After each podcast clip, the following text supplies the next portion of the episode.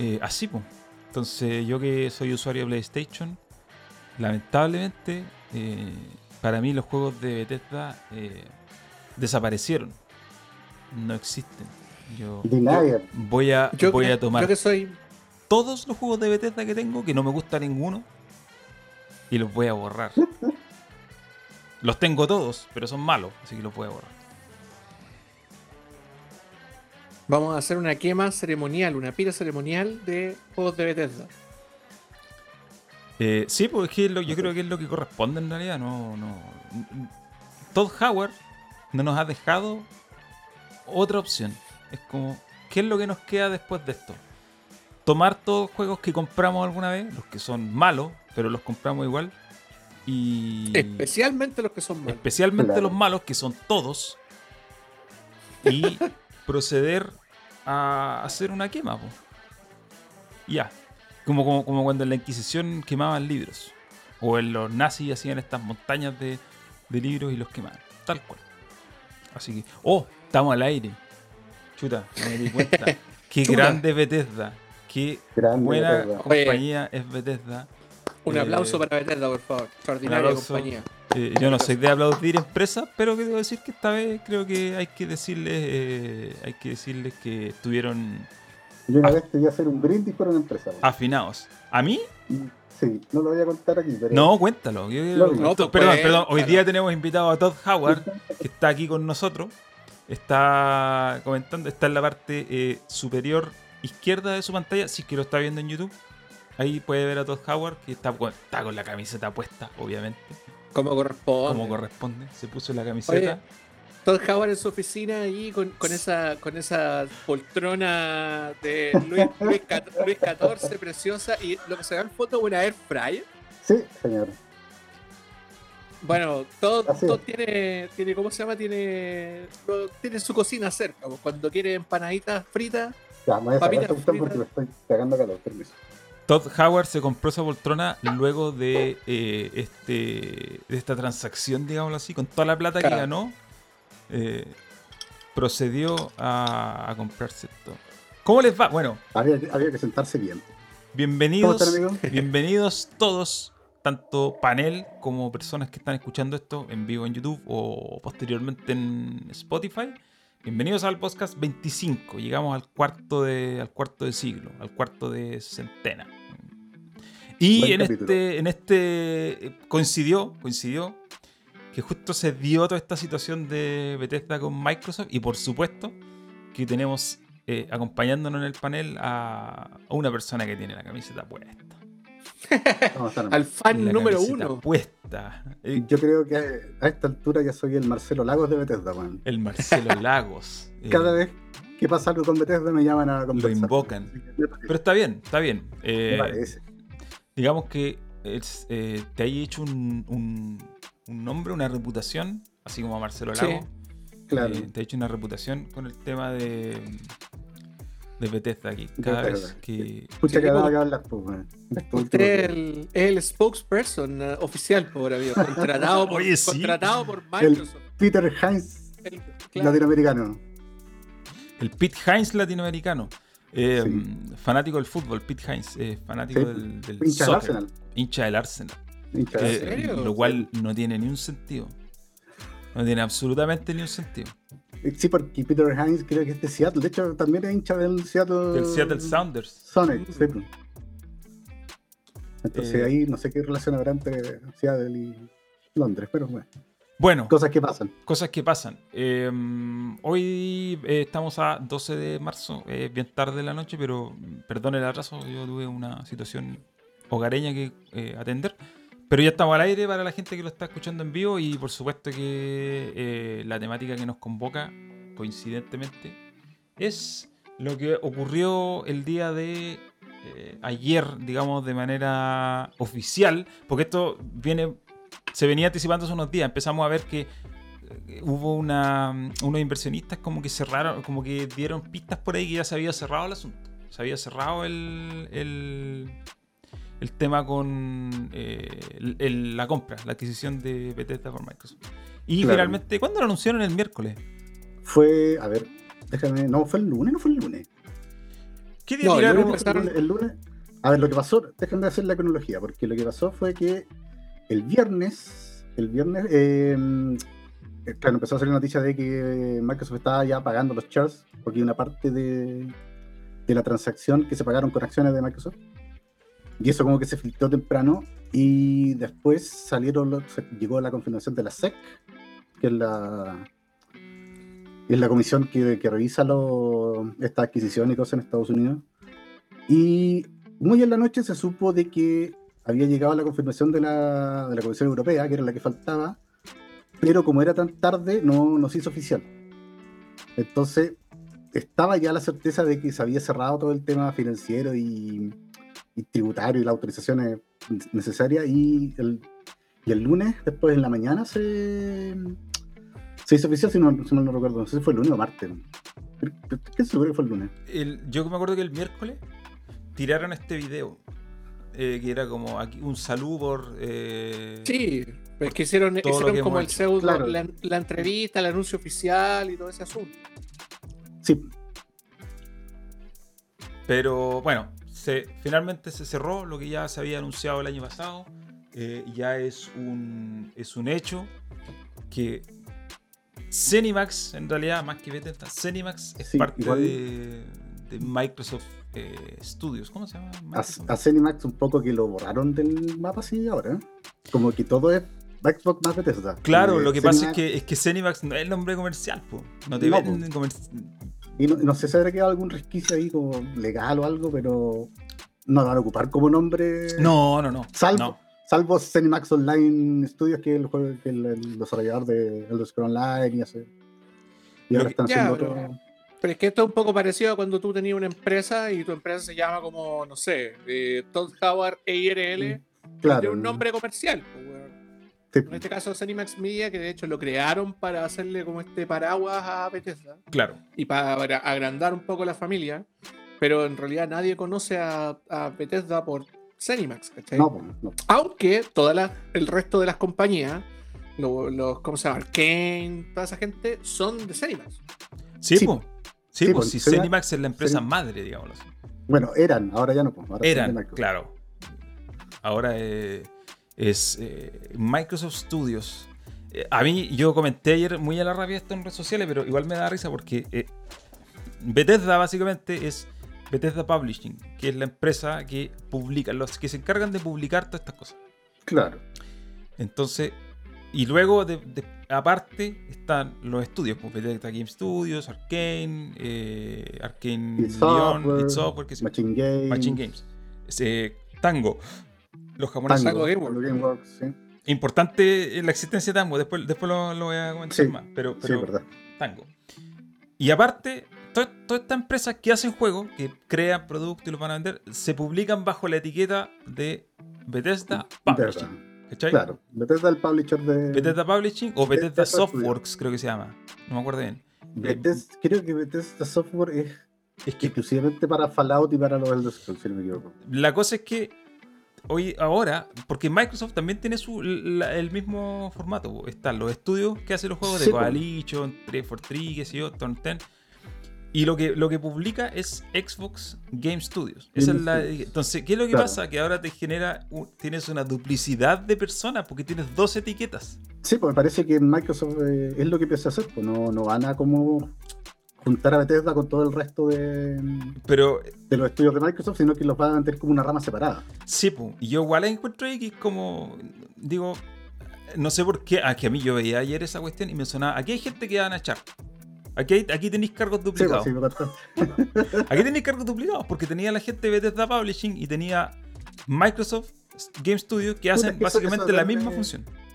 Depende mucho del, del- de los acuerdos que han llegado en, en- en la negociación. Bueno, si, si hubo el acuerdo de mantener un poquito en- a la distancia a Bethesda del resto de la, del organigrama de Microsoft, ahí hay que ver qué pasó en, en las negociaciones y a mí me parece bien probable y yo creo, ahí discrepo un poco contigo sobre si va a sobrar gente, yo creo que puta, especialmente Peter Hines y Todd Howard son dos weones que son especialistas en agarrar poder, weón. Sí, Y- pero, pero, pero Todd Puta, Howard igual está más en la parte veo- creativa, po. es el tema. Sí, pues.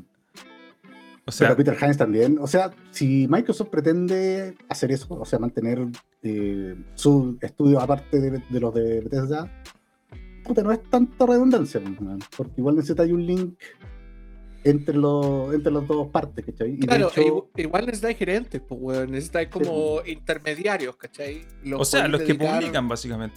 hay, hay claro. un tema también de que pues, ayer en, la, en este conversatorio que tuvieron dejaron entrever de que van a haber dos eventos. O sea, Bethesda va a tener su evento en junio, en el verano, dijeron. Ya, Yo creo que será más o menos en la época del E3, pero que era el E3, Eh, ahora pues, finado. Así que van a tener un, un- un evento Bethesda y otro Microsoft aparte. Sí, aparte que igual hay una diferencia cuando, por ejemplo, Microsoft salió de compra y, y se- hace un tiempo atrás y se llevó a un montón de estudios. Se llevó a Obsidian, se llevó a Turn 10, no, Turn 10 no, Playground. No, a Playground. a Playground, sí, Eh, a, a los de Double- Hellblade, ¿cómo se llaman? Eh, eh, Ninja Theory, Ninja Theory. eh, Double Fine, pero la cuestión es que eso eran solamente estudios. Ellos publicaban Claro. sus juegos con otra, se hacían, sus- hacían acuerdos con otra empresa y publicaban. En cambio, cuando compraron Zenimax, compran todo. Es la publicación y, y la montonera estudios. Entonces yo creo que igual, sí, yo, yo me imagino que ah, si bien es posible que en el tiempo Zeni o Bethesda Publishing como tal desaparezca, pero todas las personas que trabajan ahí probablemente pasen a trabajar ah, dentro de Microsoft. Van a ser hecho absorbidas son trabajadores de Microsoft. Sí, yo po. creo que esa, Ya se- esa- Ya se unieron a la Sí, familia. bueno, Sí. welcome to the family. yo si- insisto que quizás ese organigrama como separado va a ser por el tiempo que tome, tome acomodarse, acomodar ocho estudios tan grandes dentro de, de todo el engranaje de Microsoft. pues, bueno, igual- Sí, po. Y vaya a necesitar gente para hacer eso. O sea, para llevar toda esa Sí. gestión y esos enlaces para para acá, necesitas gente. Gente que Sí, también totalmente. conozca los productos. Porque esa es la otra.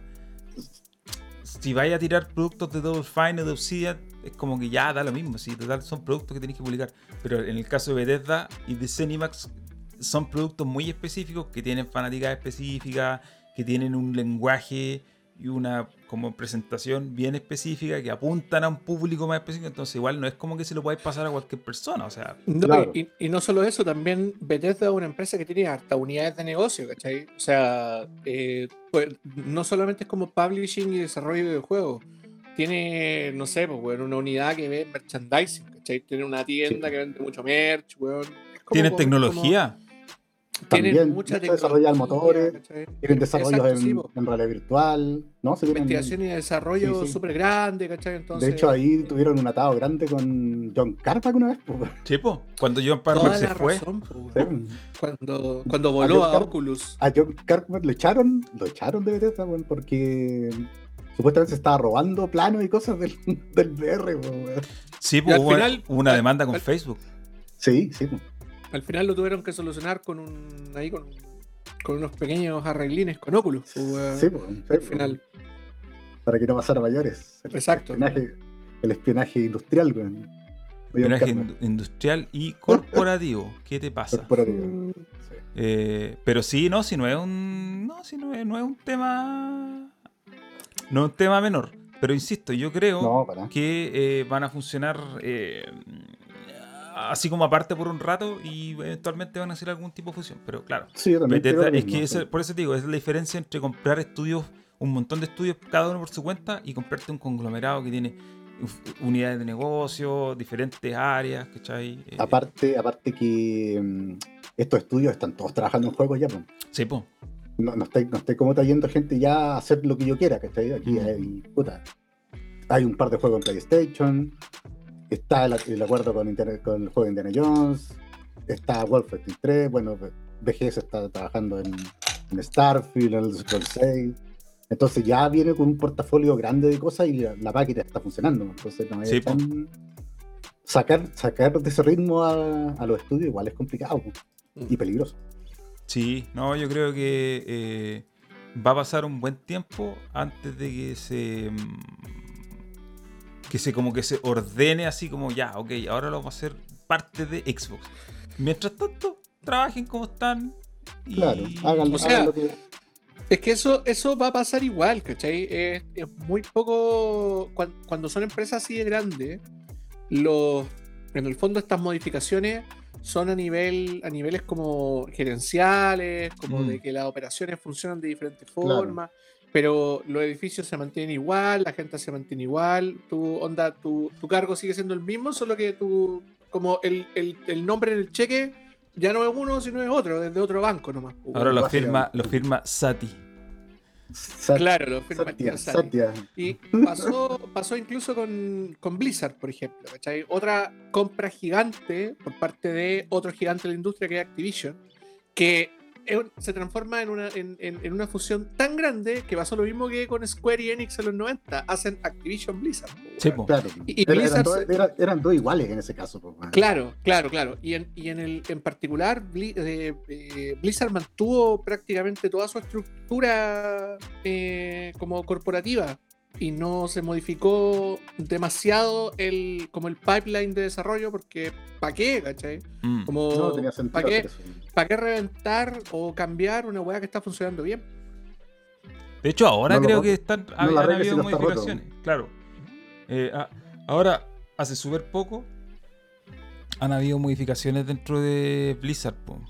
Se han reformulado algunos estudios, pero ya pasaron cuántos años desde que fue esa fusión? Sí, Como po. 15. No, y en, y en Blizzard igual es- se han pegado como costalazos. Ah, o sea, con el tema de. Warcraft 3. ¿cachai?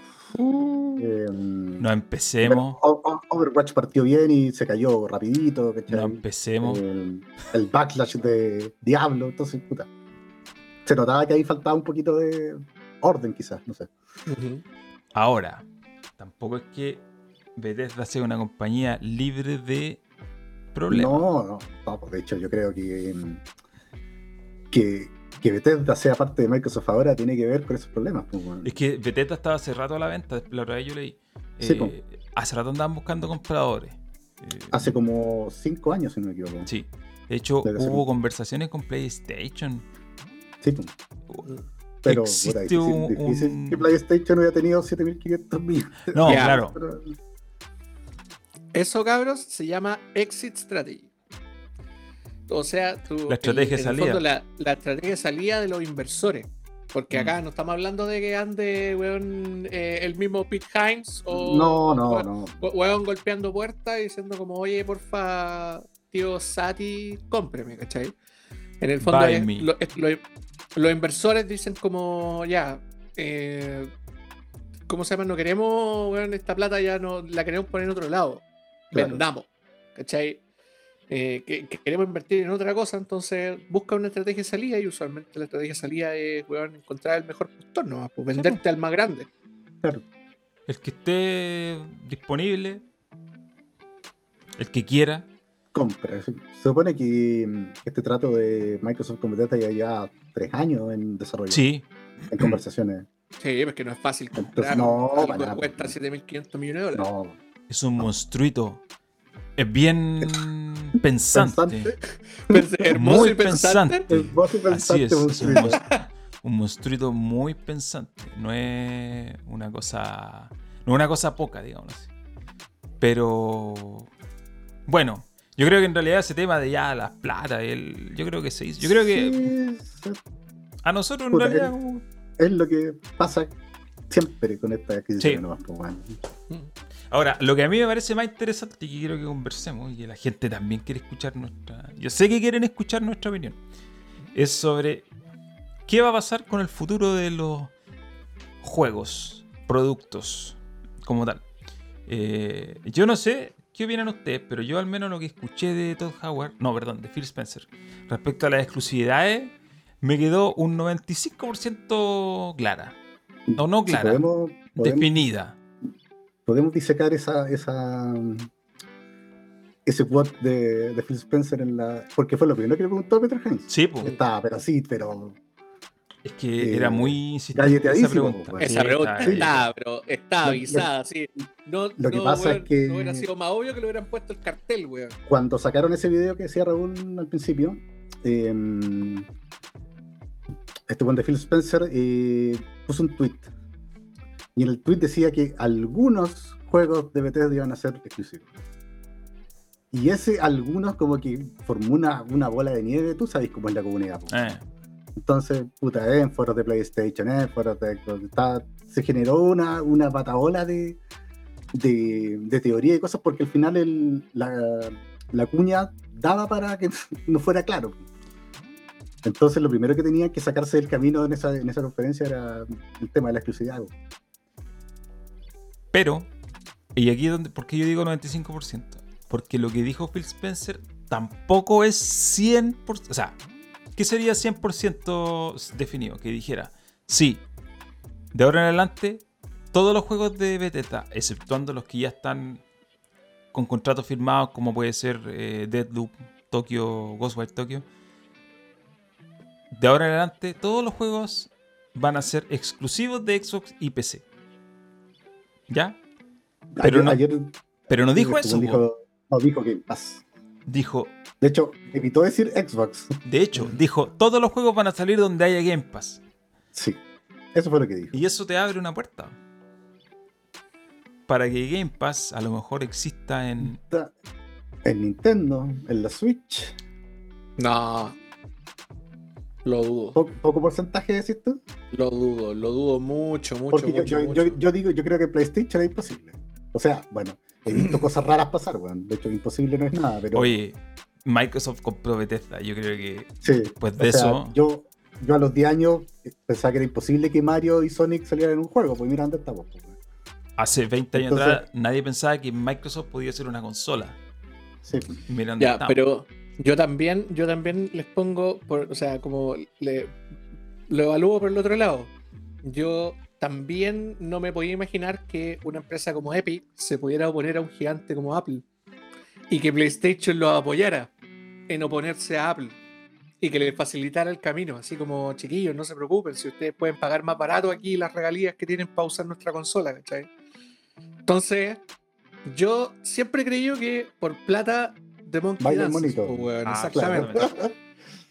Por plata baila el mono y si, si, ¿cómo se llama? Si Microsoft es capaz de hacer un acuerdo de eh, como de comercialización del producto Game Pass dentro de las consolas de PlayStation, PlayStation se tiene que llevar una parte del pastel, ¿cachai? O sea, no, no puede ser como que tenéis la torta. Ah, sí, Tienes la torta sí. exactamente. Esa weá- la weá de- si Microsoft quiere estar en la consola de la competencia, va a tener que pagar. Ahora, lo- lo- yo también creo que lo puede pagar, ¿cachai? Y, y, se- y en el fondo también es como un, un, un tira y afloja, como me conviene, es bueno que yo esté en la consola de la competencia, pero al mismo tiempo, ¿cuánto me va a salir estar en la consola de la competencia? Y, y en base a eso, evaluar como, mm, Claro, podemos, eso, no podemos, por eso cuánto es, no. que, es que Microsoft es- también está en la estrategia de traer grandes nombres al Game Pass. Sí, po. en empezar a ponerle, a empezar a ponerle carbón a los juegos, ya va a tener Fallout, va a tener Elder Scroll, va a tener Starfield. Se, se No, y- está hablando ya el rumor de que Ubisoft va a llegar a fin de año con el Ubisoft Plus. Con you, con Uplay, Claro, no entonces sé cómo es la weá. Ubisoft, no, es que ese- el Uplay es como la tienda. El Ubisoft Plus es el, servicio, de, Ah, el que, el que anunciaron en. en... de arriendo de juegos. No, si existe, sí existe. Es como le da Play, pues, man. Sí, po. Es como le da Play, ¿cachai? Es lo mismo. Tú pagáis, no sé cuánto, creo, 10, 15 dólares y tenéis todos los juegos día uno de salida en el PC. Sí, que lo, lo- lo había anunciado en E E3 2019. Yo estuve en esa conferencia Sí. y como que lo vi fue como otro servicio culiado de suscripción. Otro más, porque no tengo plata. Bueno, sí, ese. Entonces, est- está empezando a juntar un catálogo bueno en, en Game Pass y ese catálogo igual es una palanca para negociar. Ya, yo creo, respecto a lo que dice Raúl, para complementar el punto, yo creo que cuando, cuando Filcito dice eh, en todos los lugares donde esté Game Pass, lo más probable es que se refiere a PC y Xbox. Sí, a la sí, sin multica- duda. Y a la, y y cloud, sí. po, y cloud, claro, a la y multicanalidad que es posible para ellos. Y cuando hablamos de cloud, hablamos de los teléfonos y las tablets por ahora, pero después van a ser los televisores, Sí, pues se supone que debería ser en los electrónicos, ¿cachai? Entonces Mm. se amplía ese, ese, mm, ese aspecto de, de, de aparato. Claro, que siempre, y cuando la- la- el mercado vaya para allá. Acuérdense que Sí, pues. Sí, ahora Microsoft tiene ganas de que el mercado vaya para allá. Entonces, yo creo que va a poner plata para que el mercado vaya para allá. Entonces, Y Microsoft tiene también más expertise técnica para hacer. sí, y Sí. tiene más paciencia. Tiene, tiene la paciencia que no tiene Google, man. Y que vamos a ver si tiene, esa paciencia la tiene Amazon también. Porque Amazon también le va a costar entrar, man. Amazon también está en va a ese, perder plata, y en ese va a perder plata. No, y lo, lo intentó y con los, al menos en los Game Studios eh, también, donde Sí, como pues, también. estuvieron un rato y como que Jeff dijo, no, esto no, no, no cacho que me vaya a dar plata en un corto plazo y chao, lo cortó a la mitad. Puta, po, weón. la industria de los juegos no te da plata a corto plazo. po. No, No te da plata. O sea, te puede dar plata en algunas cosas, pero si querís mantenerte en la industria, si querías hacer tu nombre, si querís entrar a las ligas grandes de, puta, de, de competir en consola o en el, o en el PC con, con juegos más, más grandes y más, puta, más mainstream, eh, necesitáis paciencia. Necesitáis paciencia, Ahora necesitáis saber sí, que perder plata, ¿cachai? Entonces no es llegar y estar. Sí, pues lo que decís tú, Drendar, es eh, es es súper como al hueso, como Microsoft. ¿Cuánto tiempo esperó Sí. para ponerse la consola? O sea, para ponerse la, la corona de, lo, del- de las O sea, consolas. weón, Microsoft. Imagínate, la Xbox 1 le fue mal, digamos. Para tirando De- mano. de- deben haber perdido harta plata. Bueno, pero es que estaba compitiendo con una de las consolas más vendidas en Sí, la historia de los pues sí, videojuegos, weón. Claro, pero ahí Xbox podría haber dicho, ya sabéis que esta bueno funcionó y chao, como lo hizo con hartas cosas antes. Pero aguantaron. Llegaron a la 360, la 360 estuvieron a punto de ganarle a Sony, pero a punto. Uh, ¿Cachai? Y después llegó Don Matrix, dejó la cagada. Y ahora con Phil Spencer pasaron de estar prácticamente muertos a el lugar en que están ahora. Oye, y Pero- con la pero con One estuvieron a punto de salir también. Sí, po, sí, po. Con la One estuvieron a esto En el, do- en el de pegarse el 2000 pollo, 2014. do- 2014. Estuvieron a nada de, de pegarse el pollo y si no fue porque Phil Spencer le vendió la pomada de una forma a Satya Nadella. Se puso las rodilleras, como decimos en mi barrio. Exactamente. Pero también igual ahí yo creo que es un punto para Satya Nadella porque dijo, ya, ok, vamos a estar en esto, estemos en esto, pero estemos, estemos, Sí, po. pongamos plata. po. pongamos plata. Entonces, al final, eh, tipo, o sea, i- invertir en este segmento significa, ok, quería invertir en serio, quería estar en la gran liga, te va a costar. No va a ser una ganancia rápida y te va a costar mucha plata. Si No, pero eh, espérate, ahora que lo pienso, en ese tiempo no era Satir. Tipo, No, Sí, pues era. eh, ¿cómo, se llama? Y- No, pues, ¿cómo se llama el guatón de los developers? No, lo que yo te digo que cuando estuvo a punto de, de que se fuera eso, el 2014, 2015, sí, pues era Satya Nadella, pues si está, si está la muña, pues. Y Phil Spencer lo reveló así, entre comillas, hace poco. Que estuvo en reuniones así con, con Satya Nadella, que hace poco había asumido, que fue como, esta es la división de Microsoft que menos plata nos deja. Como, ¿para Claro, qué ¿por- estamos por gastando qué- tanta por plata? qué esta plata? Claro. véndemela. Que un padre se la vendió. pues, Y ahí Satya le dijo, ya, ok, vamos a estar en esto, pero estemos con todo. ¿Qué a hacer? Hay que invertir plata, ok, ¿cómo? Una estrategia. Y ahí Bueno, ahí se le ocurrió el Game Pass. Por... se le ocurrió el Game Pass y se le ocurrió todas estas cosas que hoy en día le están dando éxito. O sea, entre comillas, yo creo que le están dando éxito. Sí, tampoco es Sí, que... yo, yo creo, yo creo que está- están sembrando, están terminando de sembrar, man. a empezar a cosechar ya de aquí un par de años. Ahora, ya, yo... Este, este tema hoy día lo estoy revisando y me da, en realidad me da como risa, pero es, es tonto, la verdad, que es bien tonto. Pero me da un poco de risa porque estuve leyendo reacciones a este asunto Uh. y, y- y es como hay un nivel de delirio con esto que es bastante. Ahora, nosotros sabemos que la comunidad gamer es delirante para muchas cosas, pero eh, Para casi todo. para casi todo. Si no, si no ¿cómo los querríamos? Exacto. Pero. Mira, yo hoy día vi, yo sé que no es bueno, no es bueno darle publicidad a canales como el de Sacel, weón. Pero Sacel hoy, Sacel hoy día se mandó un video, loco, leyendo leyendo, Leyendo tweets. eh, tuiteos y comentarios, weón, que de- estuve 20 minutos riéndome, loco. Fue demasiado, demasiado. Más encima tiene, tiene esa Play 5 pintada de payaso al fondo, weón. La hizo cantar con esa, con esa app que, que- que está como de moda ahora que hace cantar el Gino.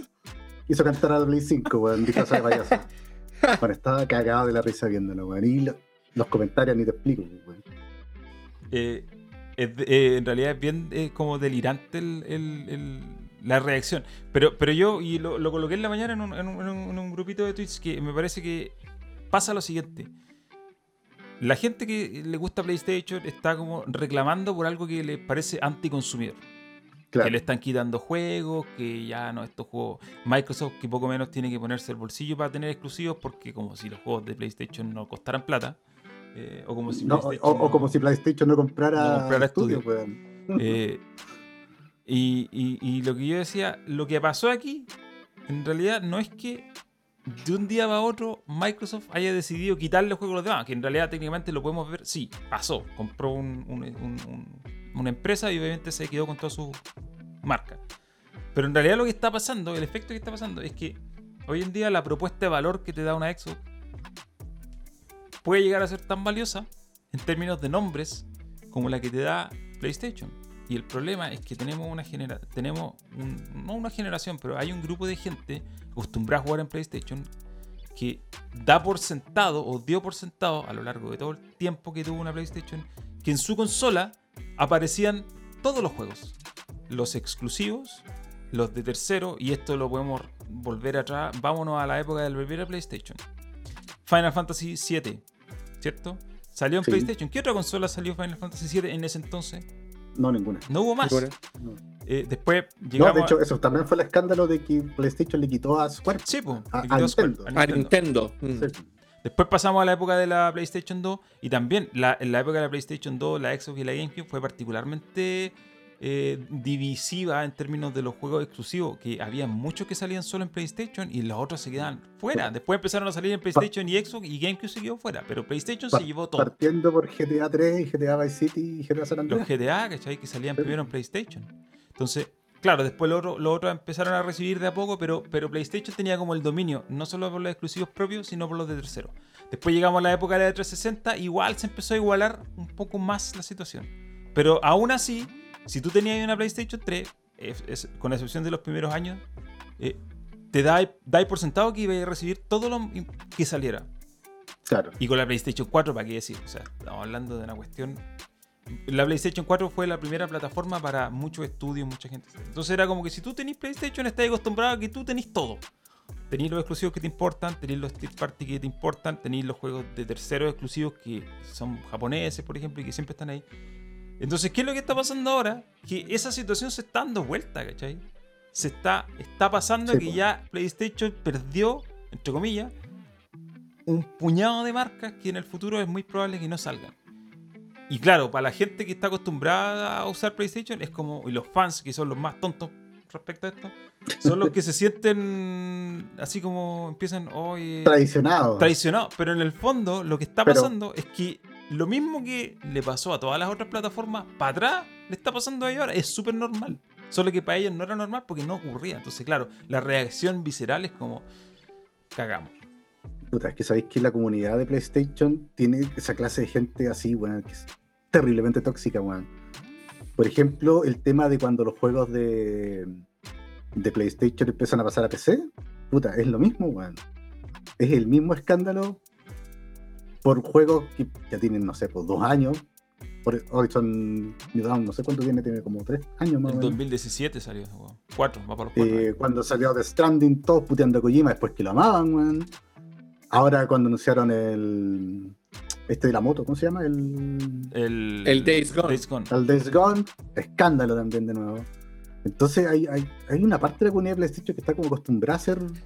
Ya, pataleta sa- de todo, ¿Sabéis qué? ¿Sabéis qué? Eso yo creo que yo creo que es elitismo disfrazado de pataleta nomás, el, el- el- el usuario de PlayStation está acostumbrado a ese elitismo, como de yo tengo las experiencias superiores, ¿me cachai? Yo tengo el VR, yo tengo la, ¿cómo se llama? La, la consola más sofisticada, con mejor tecnología, con mejores exclusivos, porque en el fondo para el, usuario promedio, para el pipero promedio, el exclusivo de PlayStation es superior al exclusivo de Sí. One, ¿cachai? Sí. Eh, el- y son, es, es un- es una manifestación de ese mismo elitismo, porque justamente pasa que en, en- en- en muchos casos uno decide comprarse la consola por sobre el PC. Y mucha gente tiene esa idea de que la consola sigue siendo un ítem de elite, cuando la cosa ahora es totalmente lo opuesto. ¿cachai? Tener un PC es muchísimo más elitista y muchísimo más prohibitivo. Especialmente un PC de alta gama, ¿cachai? Sí. Eh, pero, pero ellos quieren mantener su estatus de elite eh, por el otro lado, por el lado de los juegos y las exclusivas. Porque cuando te venden una consola con ciertas exclusivas, ese elitista que todo pipero lleva adentro dice como, oye, yo quiero que estas siempre sean mi exclusiva. Pero ahí está... eh, Los tiempos cambian, pues, compadre. Obvio, obvio, de repente hay que, hay que sacarle más plata a esta IP que no todo el mundo la compró, hay que buscarle otro mercado. Si al final, lo- si tú desgranáis el, el, el choclo hasta ver la corocta, eh, todo esto es un, bueno, una necesidad de levantar más y más capital. Sí, po. o sea, yo me acuerdo que Raúl dijo alguna vez que tiene razón de que el mercado de las consolas es limitado. Sí. Hace mucho tiempo que de cuánto 300 millones de consolas se venden en total y de ahí no salís. po. Entonces, cada vez los juegos son más caros, cada vez gastáis más plata en infraestructura, en servicios, en un montón de cuestiones y tenéis que hacer ganancia de algún lado. po. Y ahí tenéis, no sé, pues, cuántos millones de PC habrá en el mundo, dos billones. Ahora- Entonces, puta, dos dedos de frente nomás. weón. También podía argumentar, por otro lado, es que, ok, si tú te sales de PlayStation, estáis perdiendo un montón de usuarios. No sé, pues, 100 millones, por nombrar lo que, venció la- lo que vendió la Play 4. Vaya a sacar, no vaya a sacar el próximo Doom en PlayStation, te vaya a quedar con 100 millones potenciales ya. Un montón de millones menos. Pero resulta que empecemos a ver, a revisar las franquicias de Bethesda. ¿Dónde se. ve- ¿Dónde está su público principal? El, el grueso público está en Y PC. el grueso público está en PC, po. Está en PC y después está en Xbox. Sí, De hecho, porque Claro, es de como la el mano. paso, el paso lleva de la lógico. mano.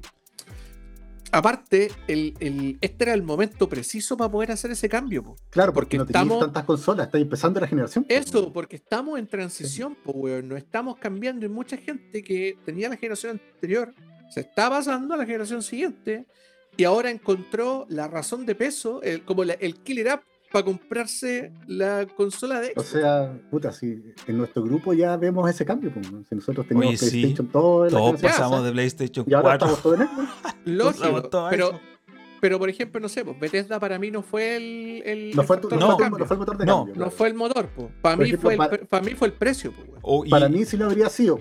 ¿Cachai? Yo, yo estaba con, yo, yo- había tomado la decisión de comprar una ¿cachai? pero pero si, si hubiera sabido esto, pero eso con mayor razón no habría cambiado. es una mezcla de cosas en realidad, porque claro, para muchos fue el precio. Pero también ese precio igual venía un poco. eh, el- igual venía un poco palanqueado por el tema del. No solo el precio, es el Game Pass. Ok, me compro esta. Yo me compré la barata. También te compraste la barata. Ya, me compro la barata. Pero sabemos que a pesar de que no vamos a tener disco, porque esa consola no tiene disco, porque comprar los juegos tiene que ser digital, pero sabemos que hay un Game Pass que te va a dar acceso a cosas, que igual es parte de la oferta de, de valor que te hace que te hace dar vuelta a la balanza, pues, ¿cachai? Y, y aquí también hay otro tema, hay un tema económico. Sí, las consolas están agotadas, se están vendiendo mucho y todo, pero también se están vendiendo, eh, están vendiendo las opciones. Porque hoy día yo decía, ya, ok, mira, si, si una persona, un fanático de PlayStation, se compró una Play 5 y está comprando ese juego a 70 lucas, entonces porque tiene plata. Sí, porque una persona Sí, sin plata. sí. Entonces cómprate la, tenía una opción súper barata Cómprate- de tener los juegos de Bethesda, para cómprate la serie sí. S y compráis Game Pass. Listo, ahí tenéis los juegos de... es muy extraño ese fenómeno de gente que no puede tener dos consolas, weón. O sea, es como si, si tenéis la Play, si eres fanático de Play, no podéis tener nada que no sea de Play. es como una cuestión ideológica. Eso, weón. Es sectario, es muy, muy, muy raro, weón. Es nuevamente, es, el, es un elitismo disfrazado Sí. de cualquier otra cosa, Estoy weón. Totalmente de acuerdo con eso. Pero es tonto, ¿cachai? Llega a ser tonto porque estás hablando No, de sí, ocio, no estás hablando de una cuestión eh, trascendental, poco menos Sí, pero tu- hablando de política, no son tus No. valores. ¿cachai? Me parece una- Entonces, eh, eh, cuando la gente dice, oye, puta, eh, pero Bethesda necesita PlayStation. No, Roblox no necesitó a PlayStation para costar 45 mil millones de dólares. Yo no tenía idea que Roblox estaba en, ex- en Xbox, por cierto. Me, acá- me enteré ayer. Vale 45 mil millones una empresa que hace un juego. Bueno, creo que hacen un juego. Yo tampoco sabe- pensaba que era así de caro, weón. Eh, o sea, que, era, que tenía ese valor de mercado. Es una weá impensada. Es, Sí. más, es más grande que. Es más grande que Take ¿qué Two. Es más grande que, Take más grande que Two Es más grande que.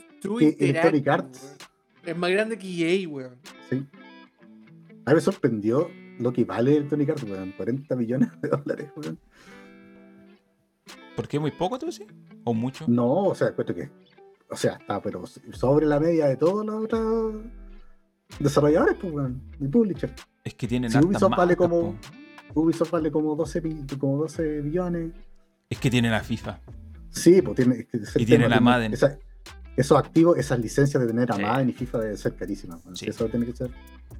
Eso tiene que ser. Bueno, No, y aparte, aparte, EA también es un monstruo, weón. También Sí. tiene muchísimos Sí. estudios que se comió, algunos los mató. otros Lo que pasa es que tiene, claro, tiene marcas muertas. Sí, pues. No, O sea, tiene, tiene tiene- muchas. O sea, tiene tiene, mucho- tiene, claro, tiene IPs desaparecidas, pero tiene Sí. mucha gente, ¿cachai? Tiene muchos estudios en el fondo que están ahí trabajando en otras cosas, pues, weón, y que los ha ido comprando a lo largo del tiempo. Y algunos son, tienen mayor o menor valoración, dependiendo. Hay algunos que justamente EA los compró y los mató. Hay otros que sobreviven ahí a medio morir cantando, como Maxis, por ejemplo. O Maxis. Igual, Maxi igual con Will Wright. 20. Sí, sí. Pero bueno, entonces todo esto para decir que en realidad cuando, cuando eso- esos argumentos de que Bethesda va a necesitar a PlayStation, en realidad no es tan así. Porque, porque históricamente tú miráis para atrás las franquicias de Bethesda y en, en general están más asociadas al PC. El público histórico. De hecho, yo empecé jugando los Fallout cuando eran Fallout, cuando eran juegos de otros. No eran. De Interplay. Cuando eran los de Interplay. Claro, cuando eran perspectivas Claro, de arriba todo, y esos que- juegos no existían en que- consolas, sí, eran juegos de PC. Y, y- y que no eran de Bethesda tampoco. No, de hecho, No, ni siquiera eran no. de Bethesda. Eh, y bueno, el de Scrolls sí era de Bethesda, pero también eran de géneros asociados al, al PC. ¿Para qué hablar de Doom? Que en esos tiempos tampoco era de Bethesda. Que Sí. De hecho, puta, eh, Elder Scroll se hace un juego de consolas en Morrowind, En que Morrowind. fue un exclusivo de Xbox. En consola. Morrowind fue el primer el de Scrolls que Sí. salió en consola. Y, y salió en Xbox, no salió en PlayStation. Y después, espérate, pero en PlayStation. Y Después fue Oblivion. Buen tiempo como exclusivo, sí. Sí, y, el, y el port de Oblivion en PC3 era muy ordinario. Era No, muy, se muy hicieron, lo hicieron, hicieron con dos pesos y mirando para atrás. Entonces, si tú miráis las marcas grandes, claro, después podemos hablar de marcas chicas, como por ejemplo Dishonored, Prey, qué sé yo. Ahí sí, eh, te, te la doy que, que esos son juegos multiplataforma, pero también, hablemos en serio, esas marcas son marcas absolutamente secundarias Son- dentro de son de Bethesda. nicho. Son, de, de nicho. Y yo creo, que en el, más yo creo que en el chicos. Game Pass quedan perfectas. Ahí quedan bien, claro. Sí. Pero si hablamos de los juegos pesos pesados, o sea, hablemos de Doom, hablemos de Wolfenstein, hablemos de Fallout, Fallout. Hablemos de Elder Scrolls. Esas son marcas de PC que tienen público en consola, es cierto. Que se han consolidado, entre comillas, sí, absolutamente sí. Pero son marcas, primero que nada, en PC. O sea, ¿cuánta gente sigue jugando Fallout 4 en PC con, con el tema de los, mods. Skyrim? ¿Cuánta gente lo sigue jugando en PC? Eh, Sí. Puta, Be- sin ir más lejos, Bethesda hizo un negocio en base a los mods. Sí, weón. Sí, pues. Le pasa a toda la, a la comunidad. Hay que ver, hay que ver qué va a pasar con eso. Hay que, hay que seguir ese tema con atención, weón, porque ahí hay, mm, hay una demanda de por medio. Y puta, es un tema que a, los, que la comunidad le divide harto, weón, el, el tema de los mods pagados. Así que hay que, hay que seguir ese tema para ver qué va a hacer Microsoft al respecto. O va a dejar a Bethesda solo Por ahí. No creo. No, no creo porque esa es plata para Microsoft finalmente ahora, pues, sí, pues. Así que algo tendrá que decir, pues. Oye, eh, Oblivion, a, la gente se le olvida un poco Oblivion porque, claro, existe Skyrim, existió Skyrim en la misma consola y es un fenómeno hasta el día de hoy. Pero Oblivion fue, ya, Morrowind fue el primero, de acuerdo, fue el primer acercamiento del de esa consola. Pero el formato, el formato actual tomó- de ese tipo tomó de otro juego lío, viene de Oblivion, sí, po. sí. Ese es el juego, ese es el Sí. juego que tú después miráis Skyrim, Es el que juego basal. sí. es el juego Sí. base. Después tenía Skyrim, tenía eh, Elder Scrolls Online y probablemente los que van a venir que van a seguir un camino parecido, pero es Oblivion el primero. Y ese juego Y en de hecho, consola. Fallout nace de ahí, pues, de hecho, Fallout, Fallout, viene de ahí. El Fallout de nuevo, digamos así. Eh, Claro, y- Fallout 3. Y, y en consola es Xbox 360. Sí. ¿Existió la versión de PlayStation 3? Sí, pero fue una versión pasada por agua, ¿cachai? Que no, que no tuvo mayor peso, pero, pero en Y realidad salió- a la hora de hacer el juego, después, salió un año después. weón. Pero a la hora de hacer el juego, Bethesda lo hizo para PC y para. Y Entonces, para- entonces eso, por eso, al final, si uno hace el resumen, es como esa cuestión de que Play- eh, Bethesda va a necesitar a PlayStation es como pasta por ahí nomás. Porque en realidad no. Sí. Tú miráis el histórico y. y- y- No, O sea, no está la gente. El grueso de la gente no está en PlayStation. No, pues, incluso la gente no está en PlayStation. Que, que sí, puede ser que Fallout haya vendido muchas millones de copias en PlayStation, que Skyrim siga vendiendo en todas las consolas. Pero a la larga, esos juegos venden más en PC, pues y se juegan más en PC. y pues. entonces, como.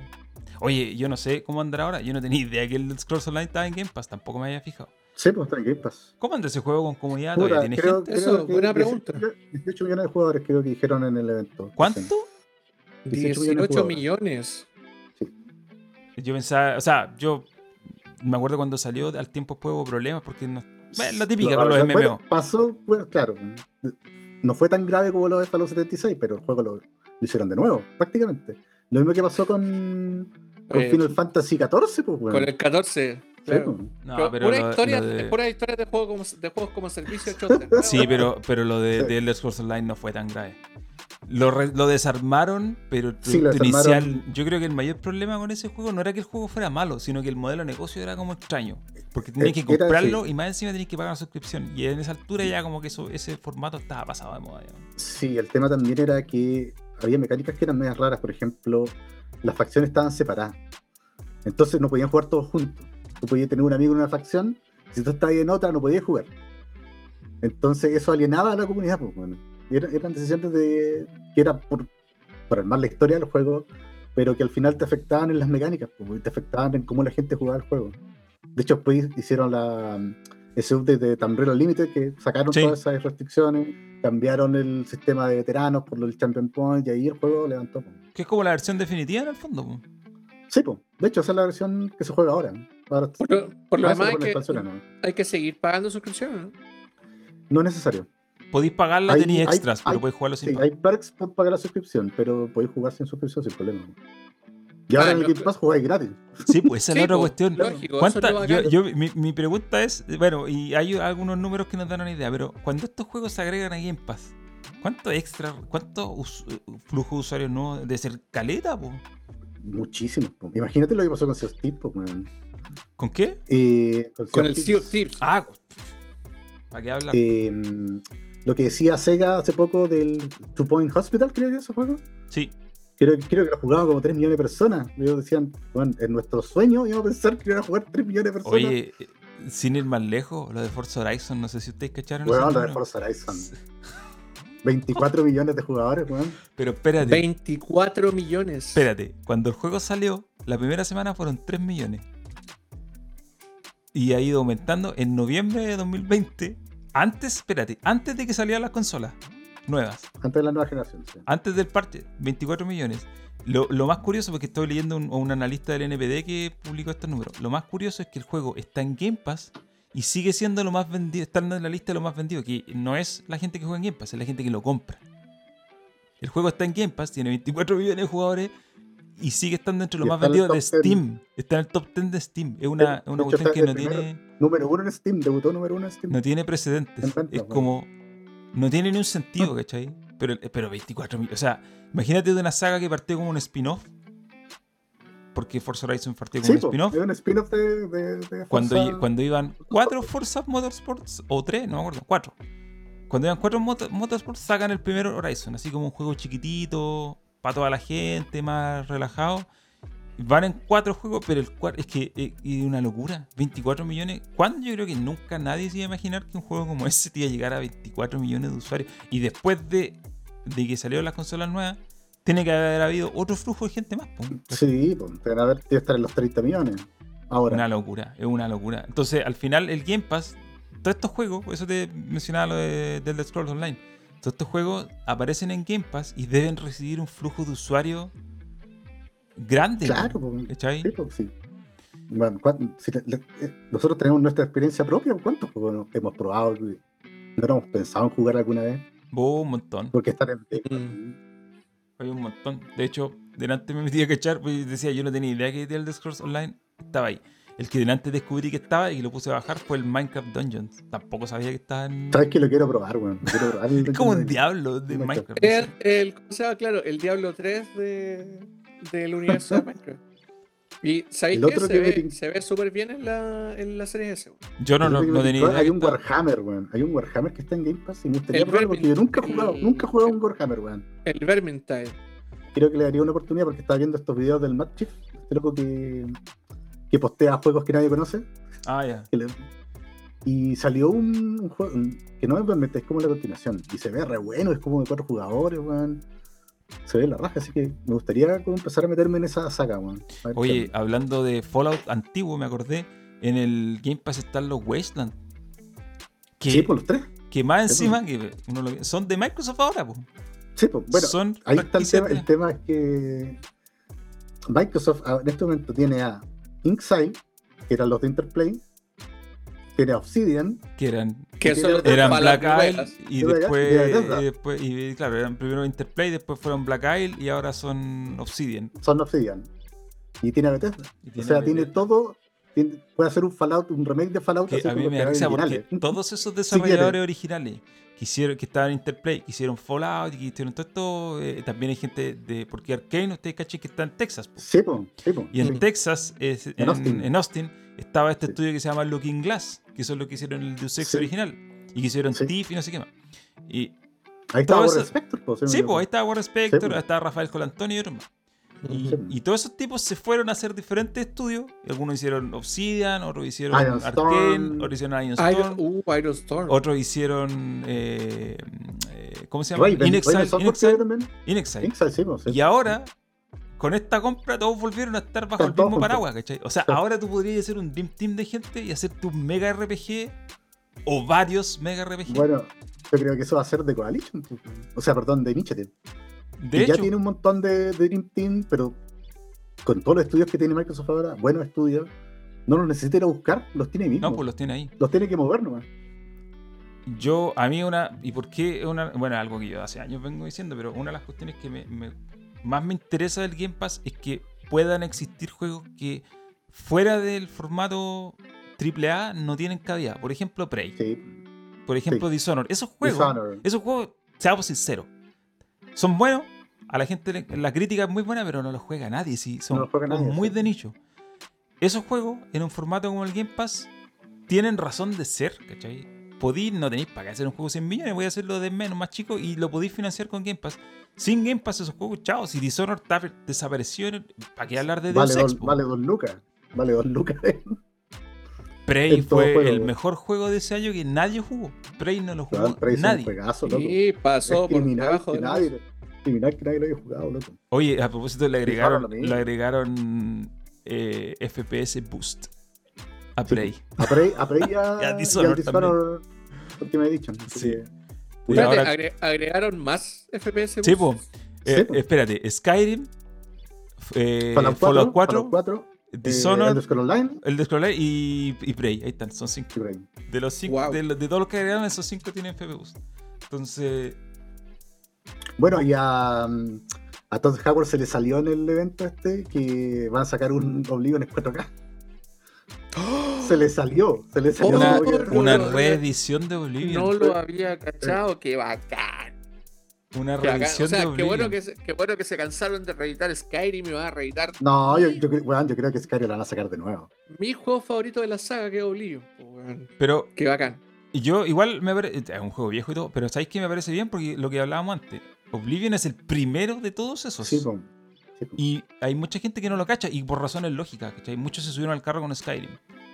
No cachan Oblivion para atrás, pero Oblivion también en su... Yo lo jugué en la 360 pirata, no sé cuánto lo tengo- No, no lo terminé, pero te he jugado muchas horas y era un juego Yo muy extraño igual. para mí. Porque Yo no creo, conocía... Creo, creo, creo que Oblivion es el único juego que yo tengo el, el disco completo en Xbox. Saqué todos los, todos los logros. Fui Yo lo, yo lo jugué en mi compu que no lo corría. La tarjeta de video no lo corría porque tenía, tenía para ese tiempo súper buenos gráficos. Y como mi computador no lo corría, le instalé un. ¿Cómo se llama? Una, un add-on que se llamaba Old Oblivion. Old Oblivion. te bajaba, te bajaba todas las iluminaciones, todas las texturas y todo se veía súper plano. Pero me corría, pues, weón. Me corría a 30 FPS, pues, weón. ¿Cachai? A mí ese Eh, juego... Y bacán, lo puedo Ese jugar. juego me parecía muy extraño porque yo había jugado juegos así, pero eran MMO. Había jugado la Claro, Lineage. Entonces, para mí era raro jugar algo así que no necesitara conexión a internet. Y más encima, en esos tiempos yo jugaba en Edge pirata, pues si estás pagando Y- un servidor, Nah, loco. Entonces, para mí era raro jugar una Eh, experiencia que era muy parecida a esa, pero que en realidad no dependía de más gente. Ni dependía No, de y que- Oblivion, Oblivion- Oblivion es un juego que es mucho más amigable que, por ejemplo, Morrowind. Sí, Porque en, Morrow- en Morrowind te dejan botado en la mitad de una isla y te encontrar el camino. y que cosas. Convengamos que eh, Oblivion también tiene una cantidad de scripting que es ridículo. Era Sí, bueno. impensado, era para esa época, era De hecho, el- impensado Todos los dos que Tener- tienen tienen que ver con eso. man. tener, ¿cómo se llama? Tener, weón, onda como 150, 200 NPC con días, con, ¿cómo se llama? Con, rutina, eh, con rutina. rutinas Sí. completas, ¿cachai? Eh, era como, weón, no me vuela la cabeza.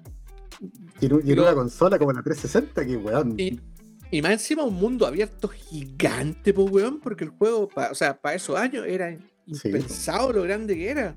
Y tenía de todo, estaba súper bien repartido, ¿cachai? No era como plano y pedestre, ¿cachai? Tenía, weón, estaba muy Tenía vida. diseñado el terreno, se veía real. Los caminos no estaban como repetidos, ¿cachai? No tenía como zonas que tú dijeras como esto weón, estaba exactamente a lo mismo, a lo, como que está control C, control B en otro lado del mapa, ¿cachai? Tenía algunas cosas medianamente parecidas y lógicamente, porque en el fondo no podía hacer un juego, weón, en ese tiempo no, Claro, o y- sea- y hasta el día de hoy tampoco voy a hacer un sandbox así de complejo. Cyrodiil es- No, y aparte que tener con el lore, pues si Cyrodiil es una campiña inglesa, pues weón. Sí, pues. Entonces no podéis meterle como desierto y cosas que no existen. pues.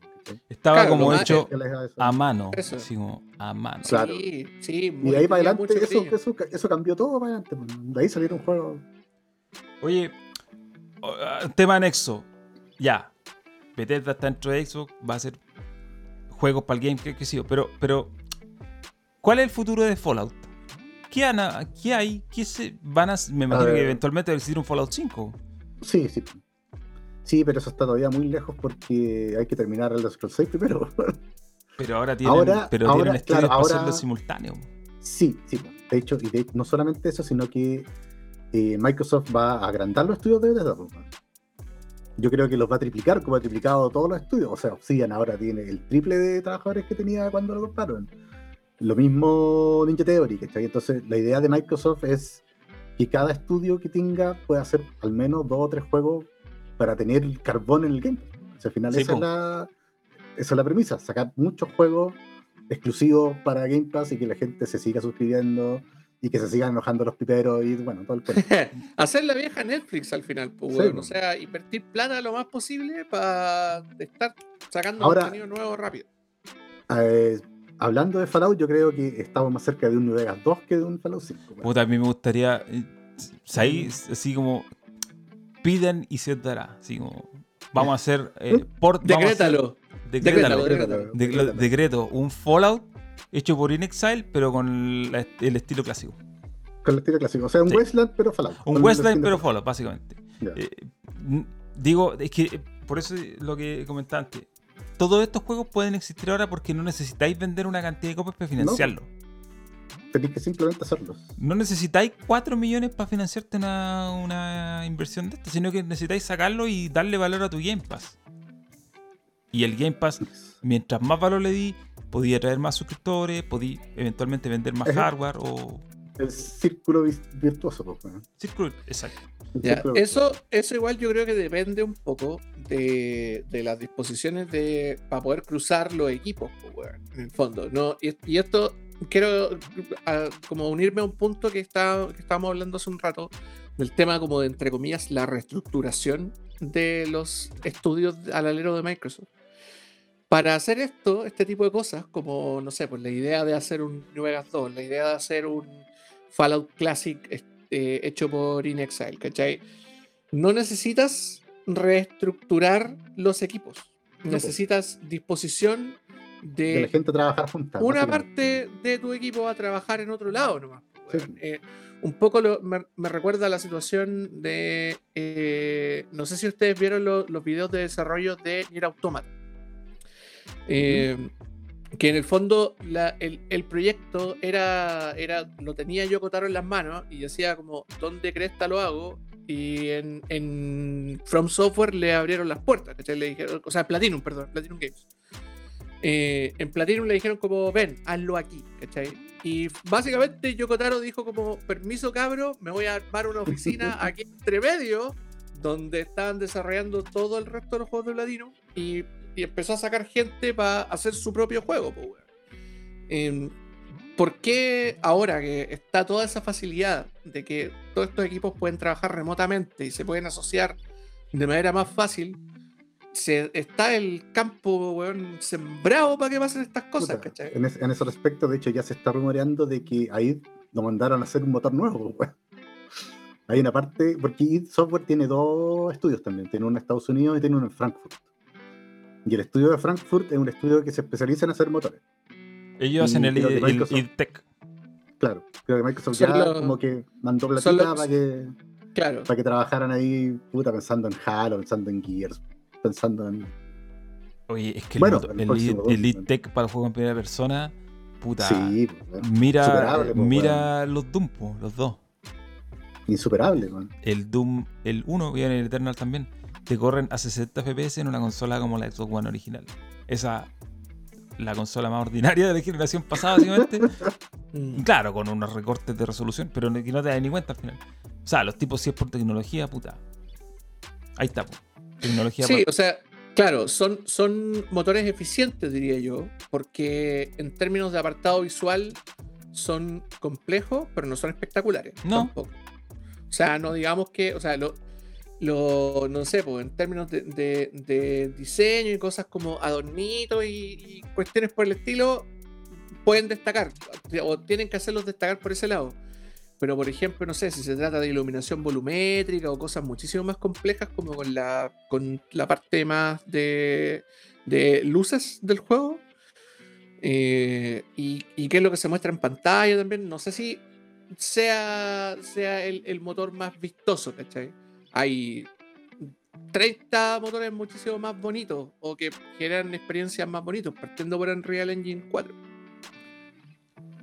Y por el de. Sí. por el. ¿Cómo se llama? El de. El décima. El de.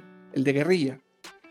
Con el que Buen hicieron motor, buen, buen motor el de, el de guerrilla. Un motor Sí, precioso. pero esos juegos, esos motores te sacan un Doom a 60 FPS, que es el tema. Mm, Por eso, te, por eso te digo, son motores, son motores con muchísimos detalles, donde puedes Claro. hacer juegos, weón, experiencias bellas con una iluminación que te caís de culo, pero no son eficientes. Y, y probablemente son mucho más difíciles de, de desarrollar que un pues, weón, que es básicamente la, el- la escuela de John Carmack. Como, weón, hagamos la weá rápido y eficiente que funcione en todos lados. Esa es la escuela, así es la weá. Sí. Sí, ha sido, Masters of Doom, ha sido así por, ha sido así por, ha sido así por hartos años. Eh, pero bueno, en realidad para ir redondeando la discusión sobre Bethesda, yo creo, yo creo que en realidad eh, va a pasar un buen tiempo antes de que empecemos a ver como los frutos de esta, de esta nueva sociedad, entre comillas. Pero igual tema, creo, igual creo que Starfield va a salir a fin de año. man. ¿tú creí? Sí, Ya, yo sé por qué creo que puede ser. Porque Fallout 4 lo anunciaron, lo anunciaron sí. En E3 Lo anunciaron en el E3 y salió y lo sacaron en octubre. Sí. Fallout 76 lo mismo. Fallout 76 es lo mismo. Entonces, por ese lado, puede ser. Que se hayan hecho, mantenido muy en silencio y lo tiren. Que los tres tapados de Xbox para esta generación, o sea, para este año son eh, Starfield, es eh, Wolfenstein 3 y Forza Horizon 5. Ahora, yo no creo que S- Starfield sea exclusivo, sí. Me costaría verlo exclusivo. Eh, ayer Jim Ryan dijo que no tienen contratos ni para el Scrolls 6 ni para Starfield. Así que Ah, yo diría que sí. Podría serlo. Sí. Eh, yo creo que Starfield podría. Sí, o sea, en base a lo que pasó con los Fallout últimos, podría ser. Pero bueno, igual lo están haciendo hace años, así que. Llevan cuántos años en Starfield? Lo anunciaron hace como cuatro. Eh, lo hicieron en 2018 cuando yo fui a No, la en 3. 2003. Hace tres años. No, sí, puede ser. Y probablemente llevan un tiempo trabajando. Sí, pues, pero lleva un par de añitos haciéndolo. Está en el tiempo de desarrollo de cosas. Sí, yo creo que sale a fin de año. Me la juego que sale a fin de año. Eh, Igual es una jugada así, muy. Si no.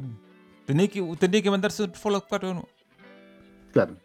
Oye, yo, yo estoy de acuerdo con, el, con la apreciación de la Margarita en el chat. definitivamente Starfield no va a salir este año. Lo pueden anunciar, lo pueden mostrar, todo el asunto, pero no va a salir este año. 2021, ni por si acaso. Te... No, no va a salir. Yo pongo mi fit, yo pongo mi plata. Al tiro empecemos a sacar los billetes. Díganme Mira. al tiro cuánto paga cada uno, porque yo le pongo mi caballo que no sale este año. Yo te digo que mi plata no la voy a poner porque ya la puse. Lo, me da lo mismo el año que salga. Lo importante es que va a salir en Game Pass. Y como yo tengo pagado Sí. el Game Pass por un buen tiempo y lo voy a seguir pagando, es como que Igual- día uno, day and date. desde el punto de vista de la conveniencia, porque aquí podemos entrar en una discusión más bizantina sobre este tema, pero desde el punto de vista de la conveniencia, para mí, y yo creo que para mucha gente, el Game Pass y tener este juego es súper cómodo. Es como que tú sabís que lo puedes jugar. Es como ya, cuando salga, sabéis que me da lo mismo. Ni siquiera tengo que pensar, eh, puta, ¿qué juego voy a comprar ese? No. Yo sé que cuando salga, voy a apretar, el botón instalar y lo instalo.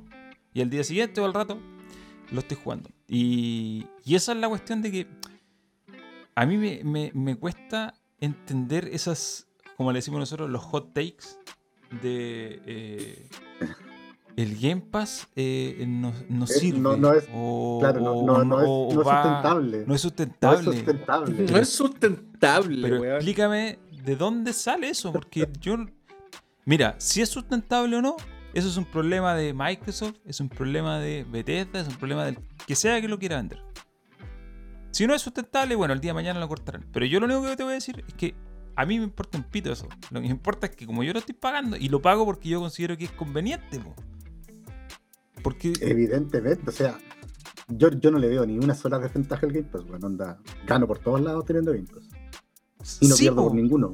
Desde el lado del usuario, es que eso es lo que yo digo. ¿Es sustentable? Mira, podemos ponernos a hacer análisis. Yo creo que sí es sustentable por, por varias razones. Sí, Pero desde el punto de vista del usuario es como, pero da lo mismo. Si no es sustentable, el día de mañana se acaba. Si no fuera sustentable, se hubiera acabado hace, hace dos años. Porque lo lanzaron hace tres.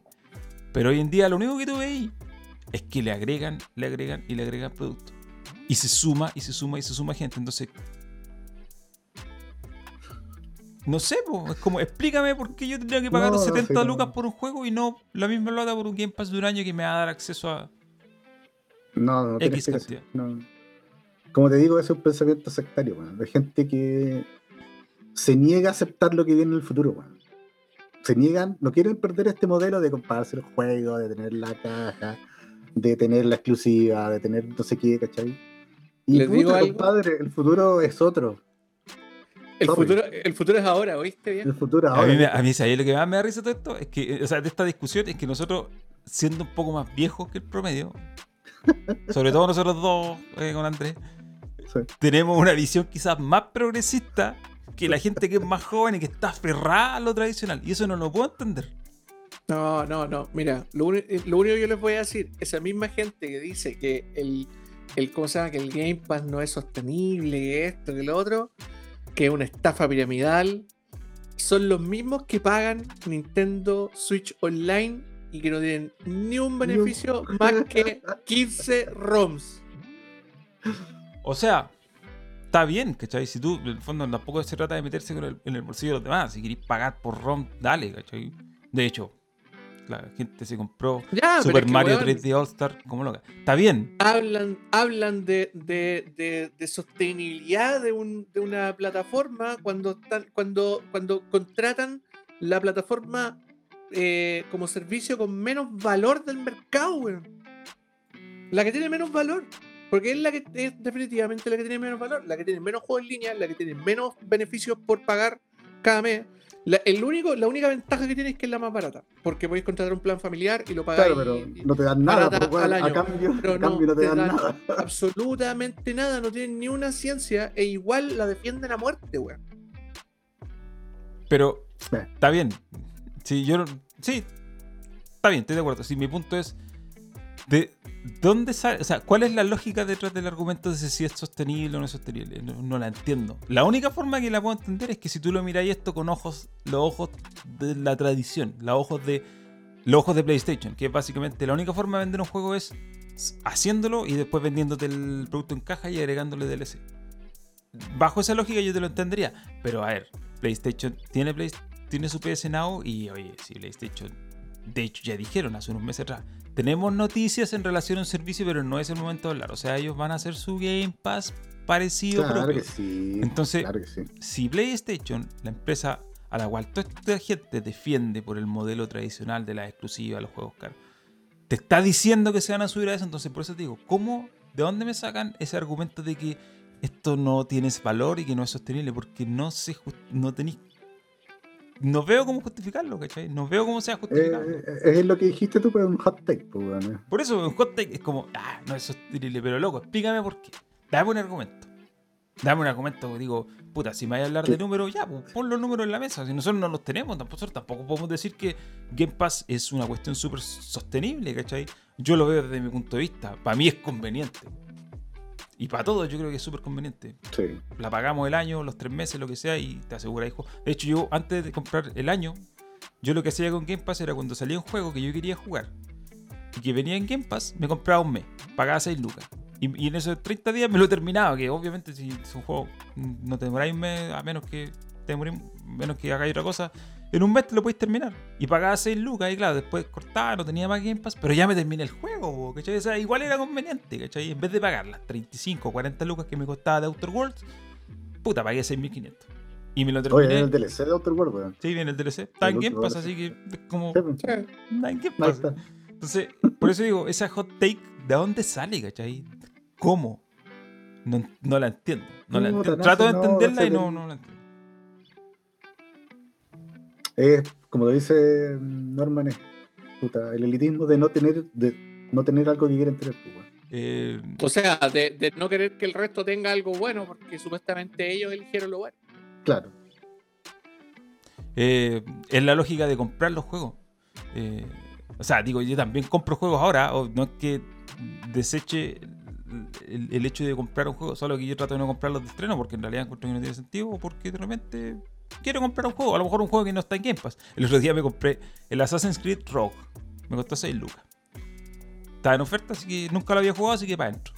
No quiere decir que uno descarte ese modelo, pero es como si hablamos de cosas actuales y si tú querés más o menos tener una idea de qué son las experiencias nuevas, puta, un servicio como el Game Pass es conveniente. El otro día instalé el Grounded, lo jugué dos horas. Lo jugué dos horas y decidí, ah, Y Era el decidiste, juego para ti. decidiste no seguirlo jugando. a lo mejor cuando no esté en Early Access puede ser mejor. Me pasó como lo que me pasó con Tio Tips, que lo jugamos al principio, Claro, que nos sí, puro rayamos, de puras tonteras, el juego no tenía nada, lo dejamos de jugar. Un- Quizá Es ahora juego que va a crecer con el tiempo, seguramente. Claro. Probablemente. quizá ahora lo puedes volver a jugar y está lleno de cosas, porque tiene más, más, más contenido. Eh, Oye, dato, volviendo al, al tema, tú que estabas preguntando por datos, el, en septiembre del año pasado, Xbox Game Pass tenía 15 millones de jugadores. El, salió una nota en Diverge, que la estoy leyendo ahora, una nota de Tom Warren del 26 de enero de este año, donde se reportó que tenía 18 millones de suscriptores. Sí, va sumando un millón al mes. ahora, obviamente sea- no todos sus suscriptores pagan toda la plata, algunos pagan un No, dólar. claro, no, Sí, pagan, sí, no pagan Ultimate. No todos pagan Ultimate. Claro, pero igual ¿cachai? pagan plata, pues. Pero si Y no sacáis un promedio, sean- si sacáis un promedio, digamos que la mayoría de la gente, ¿cuánto es el más barato? 10 dólares. Ya pongámosle, sí, pues pongámosle. El más barato es 10 nueve punto dólares y el más caro, ¿cuánto es? ¿15? 15. Sí, yo pago Puta. 9 mil y tanto. Ya, pero pongámosle el más que- barato. Ya, más barato. Por 18 millones de personas son 179 millones de dólares sacados así Al mes. peor. Al mes. 180, 180 millones de dólares Con al mes. 180 millones al mes, descuéntale costos de mantención y qué sé yo, pero con esa plata te, cos- te costéis dos juegos. Claro, Sí. no, te costéis dos juegos de casi AAA. O AAA de la generación pasada. Que, otra cosa, a esos juegos casi no tenéis que hacerles marketing, pues, hacéis marketing más limitado, ¿cachai? No tenéis que pagar cuestiones porque no tenéis que vender copias. Y que esa es la cuestión, no tienes que vender copias. Tienes que hacerle saber a la gente que está ahí. Sí, pues yo creo que también el, el Game Pass debe medir lo que decías tú, que en YouTube no es tan importante, por ejemplo, cuánta gente te ve, sino cuánto rato se quedan. Claro, Entonces imagino que una métrica en el Game Pass debe ser cuánta, cuántas horas la gente juega un juego. pues. Sí, porque aparte hay Ujú. gente, por ejemplo, eh, usuarios eh, o juegos de terceros que a lo mejor, claro, no van a pagar. la- mucha gente, no sé, pues le entraron un millón de usuarios nuevos a un juego al Two Point Hospital, por decir algo. No, no, no lo cacho bien cómo funciona, pero ya, digamos que le entraron un millón de personas y ese juego tiene micropago. Esos micropagos dentro de Game Pass, la plata es pasera, po. Sí, po. Entonces igual es ganancia, ¿cachai? Entre tener esos micropagos y tener la ganancia de nada que te va a dar el no tener un juego ahí, al final la empresa igual gana, si, si tampoco es... eh, No, y, y No, pero Microsoft, lo- le, pero- Microsoft le paga a Sega para que Sí, tenga po. tu Coin Hospital Eso, po, eso, sí, obviamente Sí. tiene- el juego tiene que estar licenciado por una cantidad de tiempo y eso es Sí, plata, po. po, weón. Pero al final, es gratis. entonces yo no, yo no cacho bien lo, lo- lo- O sea, yo creo que nadie de nosotros cacha bien el detalle, más allá de saber que las empresas pagan plata por tenerlo y todo eso. Pero, pero a la larga, a la larga, eh, la- si un juego está en Game Pass es porque hay ganancia involucrada Claro, y, si, Para la- se suman y se suman gente, es porque el- es porque hay ganancia. po. No estáis perdiendo plata si te llega gente a cada rato, si te llegan usuarios, si te llegan eh, publishers, si te llegan estudios chicos. Puta. No, y aparte hay otra cosa más, porque hay un juego, un juego cualquiera está en Game Pass y cuando se va a ir te avisan, oye, en tal día se va, así que ahora te vamos a tener una oferta para que compres y sigues jugando. Entonces tú, ¿cachai? Mm, Este juego me gustó, se va a salir, no, puta, lo hay gente que lo compra o lo compra en oferta, claro, pero al final pues. igual lo compra lo sigue jugando. Entonces,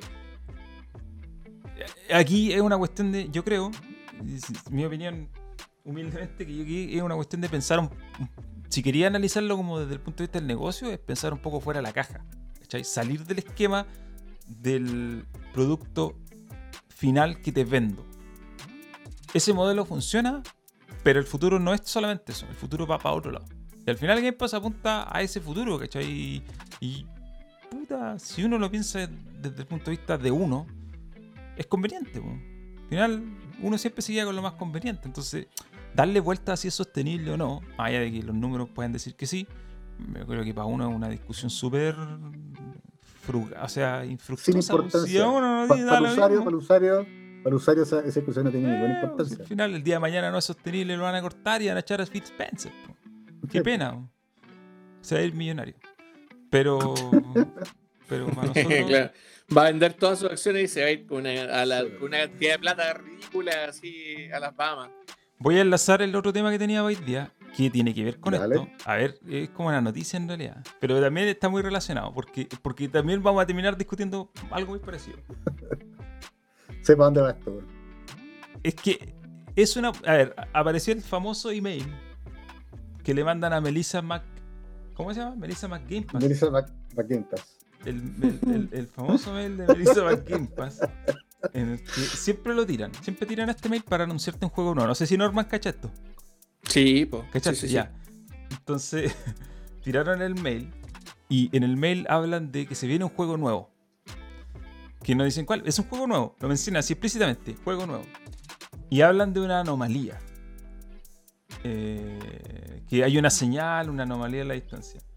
Ok, ok. El problema, entre comillas, es que se sospecha que es el Outriders. El nuevo, el que está, está actualmente la demo y el 1 de abril, creo que. O 31 de marzo. El primer, el 1 de marzo creo que sale. sale el juego final. Se sospecha Y- que es el Outriders. Si Ah, es ya, el Outriders, que es el Outrider, sí. si llegara a ser el Outriders, que yo me cuesta creer lo que sea, pero imagínate eh, lo que eso significa. Porque es un juego nuevo, ¿cachai? Y es un juego Sí, que ni siquiera es de Microsoft. Y va a llegar al Game Pass día 1. Que es lo que yo creo que es el salto que tiene que dar Microsoft ahora con el Game Pass, es ese. Empezar a traer juegos que no son de la casa, que estén day and date en el Game Pass y que, puta. Como hace Netflix con películas de otra. De otra Sí, pues, como hace pues, Netflix con, con las películas, que también se estrenan en cines. Sí, pues. Eh, estrenos limitados, obviamente, pero al final igual salen en cine. Pero, Ahora, ese, ese no es la, la. Si pensamos como en el. En, como en la crema, como en el, en el- o sea, el pan con mantequilla, por así decirlo, ese no es el pan con mantequilla Netflix. El pan de mante- con mantequilla es justamente tener tus propios estudios Claro. Y sí. hacer tu propio y hacer tu Bueno, propia para, para, para producción. Microsoft también, pero puta, le da un plus, también le da un plus tener juegos no, que. te genera valor, en- po. Te genera lógico, valor. Lógico, lógico. Tenéis que generar valor por todos lados. Obvio, tiene que ser completo este asunto. Ahora, sería muy bueno que fuera Outrider, weón. Es que sería muy Como usuario, digo yo. Em, ah, Yo, puta, yo lo estaba pensando en comprar. Pero si va a salir en Game Pass, no lo Sí. compro. ¿Para qué? ¿Saben qué?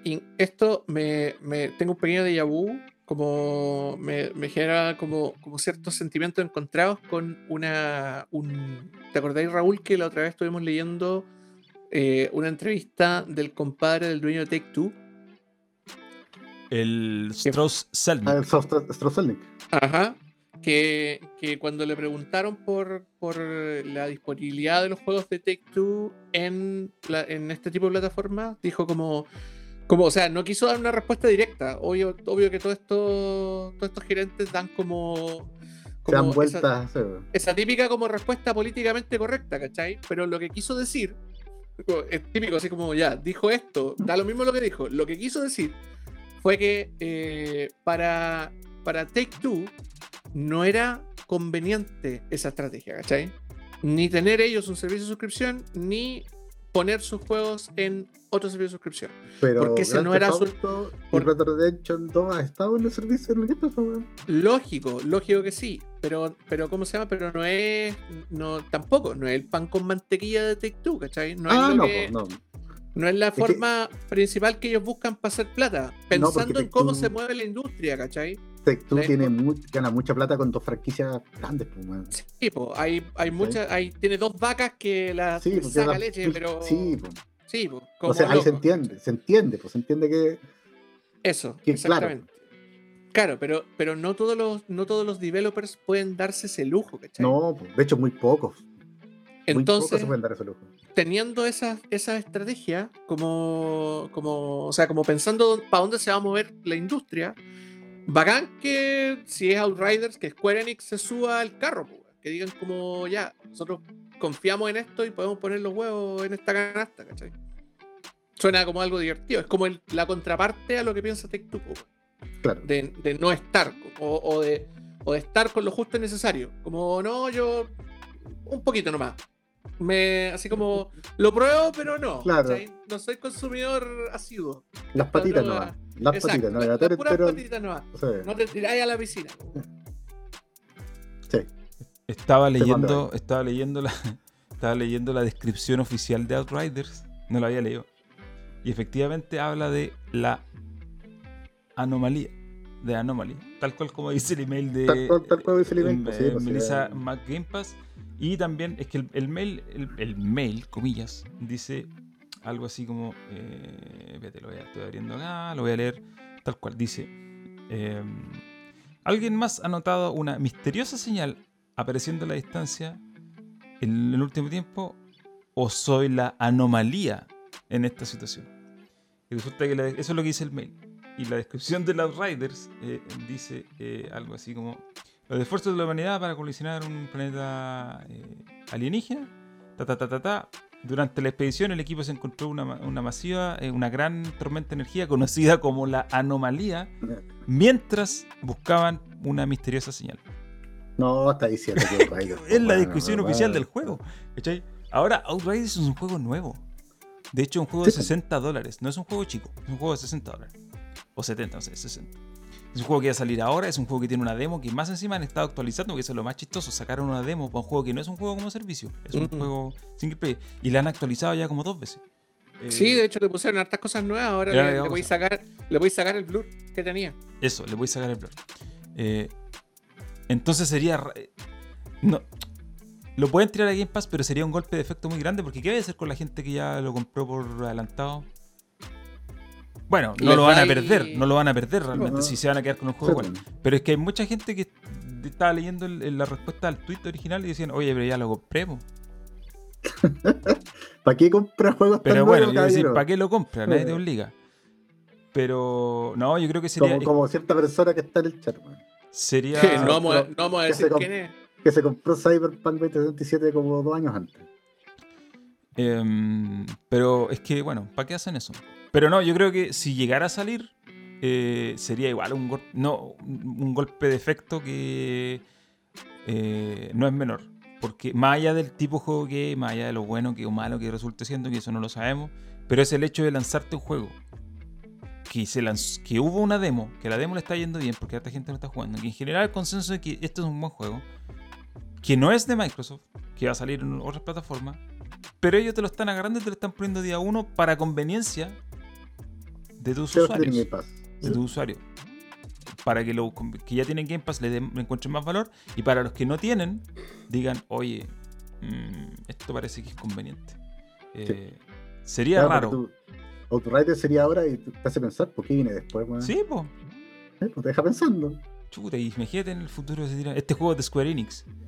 Sí. Imagínate que ya, y de ahí, eh, oye, Square Enix salió ganando con esto porque aumentó el...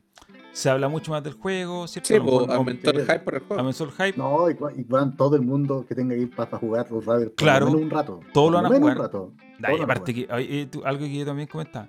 Comentaba antes en el chat. Outriders es un juego muy Xbox. Es un juego de disparos, con coberturas, con tipos así medio musculosos. ¿Cachai? Ajá, Gears of Tiene War, sentido. guiño, guiño. Tiene, Tiene su sentido, onda. y- tiene sentido. Entonces, pero aparte yo pienso ya, pues, si digamos que est- hacen esta jugada, Square Enix, puta, les fue la raja, porque aparte venden sus juegos en otras plataformas, pero tienen la gana del Game Pass a la gente que lo juega, lo compra, etc.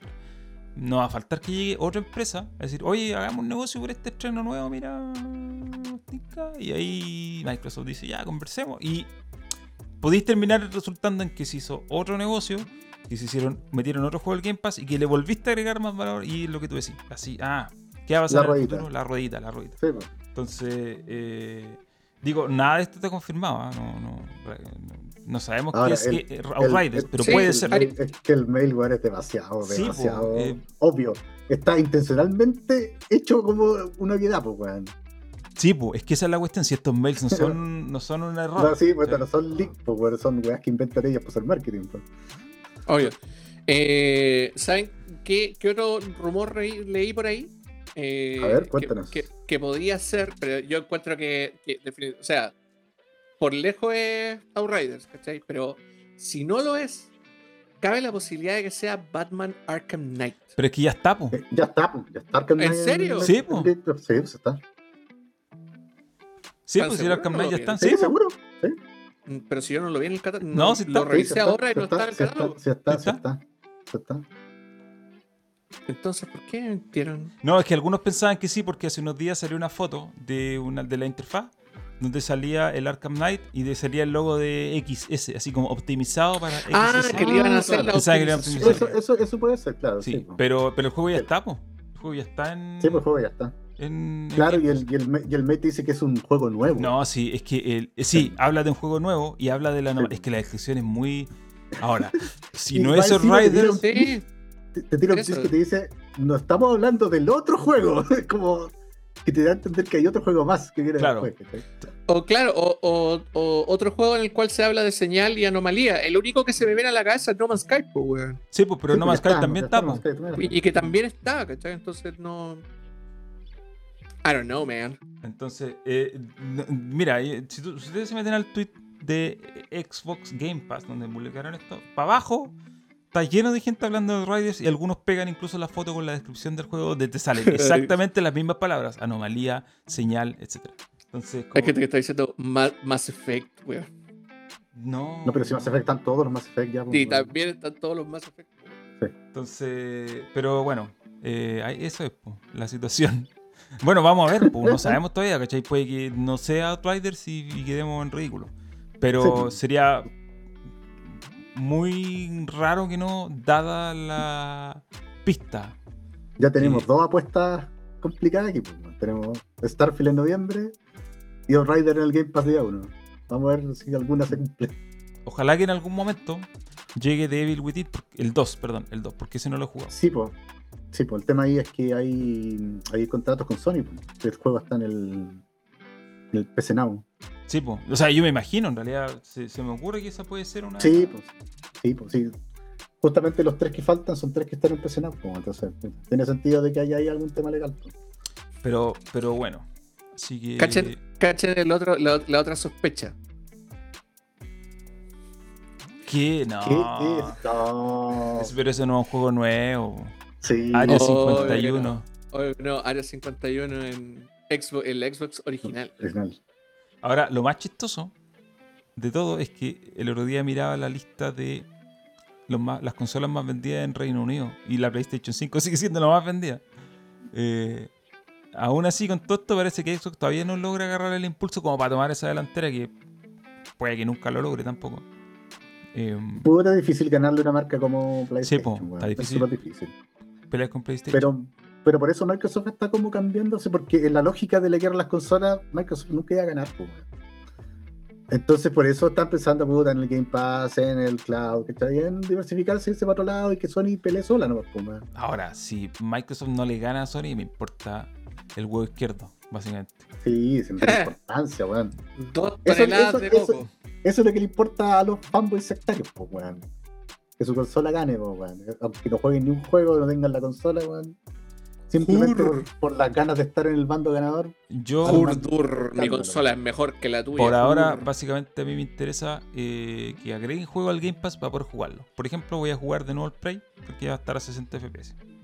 Me bajé el Doom 3, que lo jugué hace mil años. Eh, y que ahora está en Game Pass y lo quiero jugar de nuevo. Un juego bien ninguneado, entre comillas. Eh, me bajé el Minecraft Dungeons. Lo dejé bajando. Y al final ahí está la gana, po.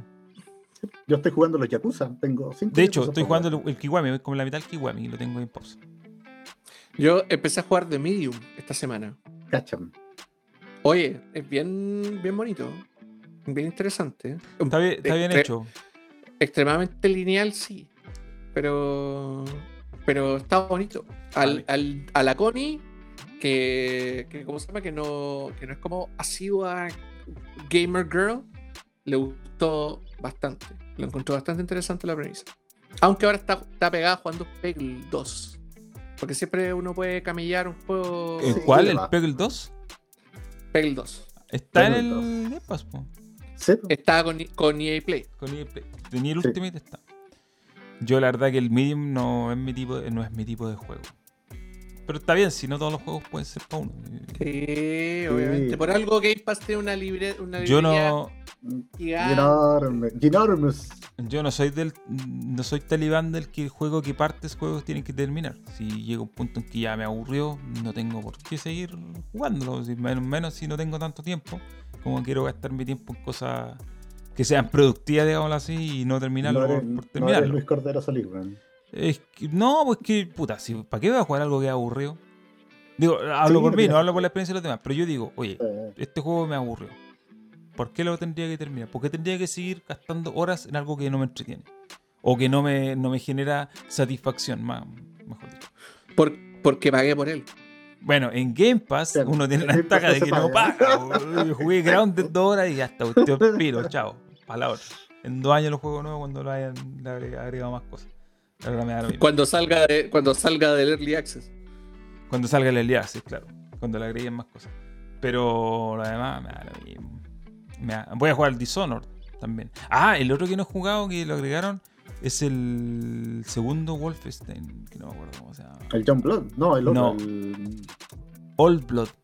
Old Blood. Old Blood. Pero sí. también, o sea, claro, lo, lo- ya lo agregaron ya. pues. Sí, lo Sí, agregaron. están los tres. Están los Están los tres. Wolfenstein. Sí. Entonces, bueno, en realidad, en resumen, eh, tenemos los que tienen Game Pass, los que tenemos Game Pass, yo creo que no podemos, no, no vemos No, no, no nos podemos punto- quejar. puntos débiles en esta estrategia. O sea, si Microsoft quiere gastar Lo su veo. plata, No veo fallas en su lógica. No, no veo falla en la lógica de Phil Spencer. si Microsoft y Phil Spencer quieren gastar su plata agregando juegos al servicio y yo lo tengo pagado, entonces como bien.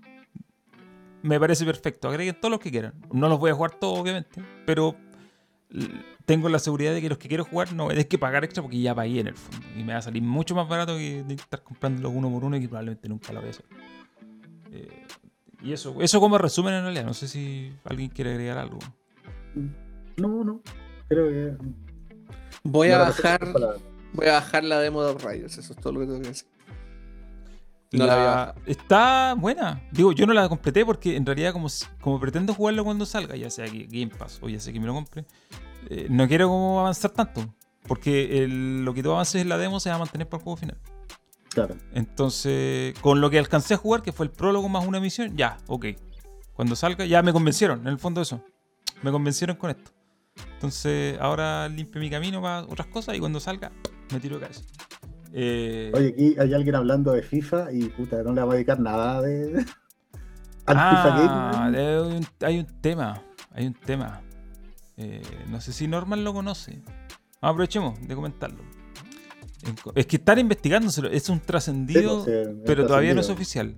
Lo que pasa es que encontraron que hay gente, desarrolladores de FIFA, que por una módica suma de mil euros Te venden cartas de foot. Te agregan a Pero tu cuenta fútbol, cartas icono. fútbol, Lo cual es una práctica muy tránfuga, absolutamente. Porque además, no, es terrible. el weón. desarrollador Es se terrible lleva mil dólares. Pero esto no te lo vende el desarrollador, te lo vende un No, te el intermediario y cobra intermediario, 1400. Entonces el intermediario se hace 400, el desarrollador 1000 y tú por 1400 euros, No, Te compras tu 1400 euros. euros. Ni siquiera 1400 dólares, 1400 euros. Entonces tú por una módica suma de 1400 euros tienes tu, eh, tienes tu equipo. Ahora yo digo aquí, sabiendo que esto ocurre y que probablemente sí, es que es verdad porque lo están investigando, ocurre hace mucho tiempo. Todos estos tipos que hacen videos de YouTube mostrando sus equipos y su icono, ¿de dónde lo sacaron? Yo ahora tengo, ahora dudo. Eh, Dudo los que lo- youtubers, los, lo los hayan ganado. mira, los youtubers más famosos reciben cartas de Electronic Arts, pues. Se las pasan, de eso se sabe. ¿cachai? pero les no todos los youtubers famosos, po. o sea, no les todos los youtubers Les famosos hacen pasan cartas. eh, de hecho, hay youtubers que regalan cartas a ellos, pues, que se las manda Electronic Arts porque las regalen. Eh, me está llegando el, el- un- llegó un mensaje al chat de que el- la de hecho la investigación concluyó y se descubrió que era real. No lo he confirmado. Chuta. Eh, estoy mirando un artículo de Game Rant, pero todavía no se abre. Eh, ta, ta, ta, pero bueno, lo voy a leer. Pero en realidad lo que yo quería decir es que, es que esto, digo, es feo, pero no me extraña. Porque EA se encargó por años de crear, De fomentar de esta, fomentar. Sí, esta pues, locura del mercado negro. Sí, Entonces sí. ahora todas estas cosas básicamente son consecuencias. Este es como lo de Gino Lorenzini. ¿Cachai? Gino Lorenzini es un chanta, es un chanta de aquellos, creó Feliz y Forrado. Y la gente ahora, lo, lo- lo- todos se escandalizan porque existe Feliz Forrado. Pero básicamente Feliz y Forrado fue, digo fue porque se va a acabar, una consecuencia del sistema que ellos crearon nomás. Entonces, ¿qué te escandalizáis si, tú creaste este- esta locura del mercado de las pensiones? Gino Lorenzini simplemente aprovechó la, la regla del juego. Esto es lo mismo. Si por años te dedicaste a crear un sistema donde creáis, le diste valor a, a un objeto digital como cartas para un juego, ¿por qué te extrañas ahora que un desarrollador haya decidido ganar plata por fuera? Si tú permitiste esto, creando esta suerte de mercado negro, permitiendo que existiera. Como, me parece que es No, una analogía muy. Sin derecho a sorprenderse. No, sorpresa cero. Pero no, puta. Mal. Pésima, pésimo momento para el coleccionismo digital. Entre esto y los, y los tokens no fungibles, compadre, estamos en un No, en- periodo. ¿Lo leíste? Por supuesto, por supuesto que lo leí.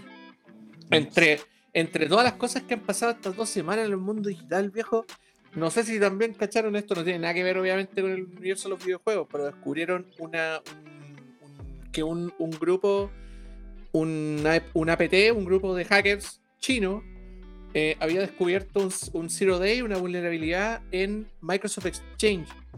Y los compadres usaron esa vulnerabilidad por dos meses para meterse a los computadores de gobierno, empresas, hacer espionaje digital. eh, y recién se están conociendo las ramificaciones de ese ataque, que vendría a ser el segundo ataque informático grande del 2021 si contamos SolarWinds, que fue la colita del 2020. Bueno, hoy día vi algo de que sí, Google estaba así, mandó un comunicado muy, muy heavy contra Microsoft, weón. Están, Acusándolo de un montón de cosas y ahí salió el tema de SolarWinds.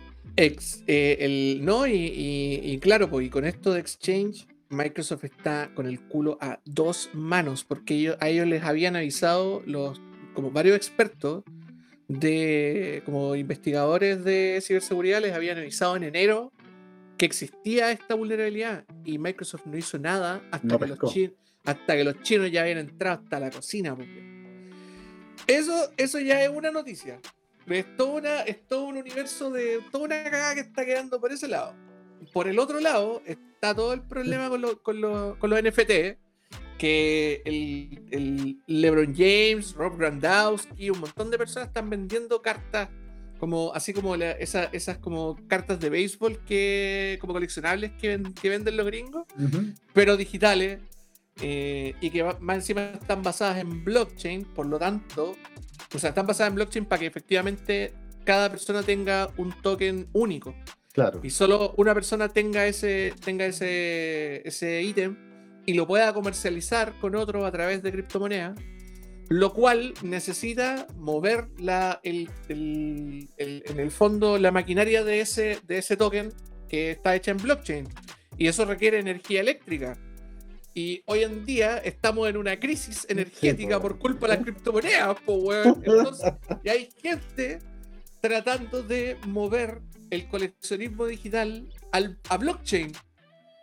Y el, el problema se está haciendo weón, peligrosamente más grande. Entonces, weón, paren el mundo, por favor, que me quiero bajar, weón. ¿Qué cresta estas, estas últimas dos semanas, weón? El tema de los NFT es. La verdad que yo no sé qué pensar respecto a esto. Es como que ya me supera. Como que es algo que yo no. No logro entender. Así en el sentido de que no le encuentro absolutamente el valor a esto. Entiendo que es coleccionismo digital, pero ¿por qué? ¿Es esto acaso? NFT tiene que ver con este compadre que se llama como Bleper, Bleper, que No vendió sé. como una obra digital así como en 70 millones de dólares. Es Sí, algo, es algo, sí. Muy Sí. similar. El. NFT es una Bueno, sigla, Non-Fungible Token. Es como un ítem no fungible. Es En un el ítem fondo es, único. una- es un, claro, Claro. Es, un uni- un ítem único que en vez de ser una moneda como en las criptomonedas, ¿cachai? Tú la tenías en una billetera digital. Mm. Eh, y tenías una, en el fondo una obra de arte, una pieza digital que es 100% única, se supone. eh, y, la puedes intercambiar y generar un mercado a través del blockchain. Eh, no, no, no, ¿cómo se llama? No, no, no tiene más ciencia que el, el- en el fondo el valor de tanto de la energía que se gasta para poder hacer ese proceso como el valor de lo, de, de lo único de la pieza, ¿cachai? De, de que solamente una persona es dueña de esto, de este token en particular. Ahora yo mismo también como la pregunta se, se la hago al Raulo, ¿cachai? Como ¿qué es tuyo hoy en día en el mundo digital y qué como que como como Raulo dice así como qué sentido tiene? Ya, bueno, ¿qué sentido tiene tener cartas en el foot del FIFA? po, No, ninguno. Cero. Ninguno, sí. Yo no, yo, yo no juego eso-. Soy anti-foot. no, exi- no existe, ¿cachai? Obvio que no existe, pues, weón. O sea, está en, una, en un computador, en un servidor perdido en, el, en la nube, ¿cachai? Pero esto también, pues, weón. Y muchas cosas que nosotros creemos poseer en, en el universo digital, realmente, weón, son 0 y 1 en un computador, ¿cachai? Que, que- que es como la, la ontología de la existencia digital. pues, partiendo por tu largo backlog de, de Steam, weón. De Steam. Partiendo por tus 600 juegos en Steam, Ah, Andrei. sí, el problema yo, que yo veo más eh, grande en el tema de los NFT es que mm, hay una crisis energética. Hay un problema mucho más grande, o sea, esto se traduce en un problema mucho más grande a nivel global, que no tiene que ver tanto con lo digital y con la posición de objetos digitales, sino que con el tema del uso energético en medio de una crisis climática. Entonces, creo que eso sí es súper cuestionable. El problema es que el blockchain es una forma de descentralizar el control eh, de, en este caso, bueno, originalmente de plata, ¿cierto? De monedas. Entonces, no tiene forma de controlarlo. ¿Cómo lo controláis? ¿Cómo, cómo No, desarmáis esto? Está hecho para no ser Sí, controlado. po, está hecho para ser descentralizado y no, no haya control. ¿Cómo lo, O cómo sea, lo- a cómo ver, lo es que regulas? Eso, eso. Mejor digamos cómo lo regulamos, porque no es lo mismo. Control. Porque en el fondo la gracia del blockchain es que todos los usuarios tienen control. claro. ¿cachai? Porque Y cuando todo- todos los usuarios tienen control, Porque todos los usuarios pueden, control. pueden leer el libro. control realmente. Claro, ah, ah, como el- esta weá es como, como Watchmen, weón. Sí, Y- weón. ¿Cómo se llama? Si nadie, o sea, si todos son vigilantes, ¿quiénes son los vigilantes? Claro. claro. Entonces, por eso digo, ¿cómo lo reguláis? Estamos, esto ya no es algo que se quede. El, el problema del food se queda dentro del ecosistema de FIFA. Ya. A lo mejor gente tendrá que pagar más plata, qué sé yo. Claro, pero se queda ahí. claro. Y por, pero este por escapa, último, el, el- por último, el food no consume más energía que un país de que un Sí, país, weón, de tamaño medio, ¿cachai? Tenéis Eh, gente ya- con granjas de tarjetas de video gastando una cantidad in- insensata de energía. Sí, gente, y, y de hecho, gente que se va a vivir a países con la energía Ah, Barata. Sí, weón. y empiezan a colapsar la- la- las, ¿cómo se llama? Como las redes energéticas, pues. Entonces, No, ese es un problema, o sea, es una situación Ahora, que yo no tengo es palabras para decir Esa es la weá. Cuando, cuando, ¿cómo se llama? Cuando, cuando tú, cuando, cuando el headline es que como eh, criptomoneda, el funcionamiento de criptomoneda consume más energía que un país desarrollado, Estamos Tenemos mal, un- weón. tenemos Sí, un estamos mal, weón. problema, weón. Tenemos un problema, loco. Ya, ¿y cómo lo reguláis, po? Eso es lo que digo. Eh, a ver, Yo creo que el O problema sea, es eso, ese. eso habría ¿Qué que haces? regularlo desde el, eso habría que regularlo desde el, desde el sistema eléctrico, weón. No, Claro. hay que regularlo, hay que regularlo de claro, desde, la- desde es que es que toda esa lógica, la lógica de el, el- el patrón regula es como peligrosamente capitalista, ¿cachai? Como eso de ya, subamos los precios para que sea prohibitivo, ya, pero puta, subiendo los precios te cagáis a medio mundo. Sí. Eh, Y la, gente que tiene plata lo va a hacer igual. Sí, pues lógico, lógico. Lo convertí igual en un problema de élite. O sea, de, como de privilegio. ¿cachai? Eh, ¿Cómo lo.? y bueno, la, en el fondo también, si lo pensamos, las criptomonedas son también un problema de privilegio. ¿cachai? Son un ítem de privilegio. Pues, weón, en el fondo estáis Sí. pagando, eh, eh, estáis gastando energía y pagando también por, una, por, por algo que algunos consideran inversión, pero en el fondo es. eh, aumentar el valor a algo a través de quemar energía, po, de consumir energía eléctrica. po, weón. Que el- el- el- el- la subida lógica de una criptomoneda va, en, va de la mano con el aumento de energía que tiene. ¿cachai? Eh, me pasa que yo el otro día estaba leyendo la, una, que decían que era como la nota obvia de las criptomonedas y el blockchain le hace mal al, al- al medio ambiente y paremos porque weón, va a quedar la cagada. Y el- la solución que muchos decían era como hagámoslo esto sin tanto consumo, pero igual se, se descontrola porque la gente no, en el fondo no hay un, no hay un condenamiento ético. No, o, o no se, o no se, no se entienden las ramificaciones de esto de una forma más dura, ¿cachai? Claro. Y prohibirlo es, es una especie de fascismo que no, que no todos están dispuestos a soportar, especialmente los que son dueños de criptomonedas que dicen como, no, pues bueno, yo pagué por esto y como el, el liberalismo a- ultranza, ¿cachai? Yo pagué por El esto. anarcocapitalismo. El liberalismo puro y duro, eso es, sí, es la definición de liberalismo. Yo pagué por él y tengo derecho a consumirlo en su totalidad, pues, weón. El Ron Swanson, pero weón, completo, ¿cachai? Eh, pero el lado ético es el, es el lado innegable, ¿cachai? El lado que nadie puede tener. O sea, por más que la criptomoneda cambie, por más que suba, que baje, que se gaste más o menos energía, la cagada está hecha igual. Entonces, la solución, la única solución, es una condena ética de todos, ¿cachai? Transversal. totalmente transversal, que para todos los sectores de la sociedad esto sea un descalabro. Esa es la única manera en que esto se va a poder solucionar. No sé, yo a mí este tema hasta me deprime. Pocas cosas me deprimen como escuchar las ramificaciones del blockchain y en particular sabiendo que la NBA está detrás de esta cuestión de las NFT, Top Shot, que se llama, me, me deprime. Como que pocas cosas del mundo me generan como des- desdén, no sé si cuál es la palabra, así como me siento... No, desdén sería como indiferencia. No, no, me provoca Sí, no, indiferencia, me desazón, provoca desazón, desazón. desazón. Desazón, sí. el tema del, de esto, de los NFT, me provoca desazón. Es como, no, porque de verdad que no le veo. a to- yo soy una persona optimista. A todo le veo solución, pero a esto no. no, no, no sé. No sé qué se puede hacer.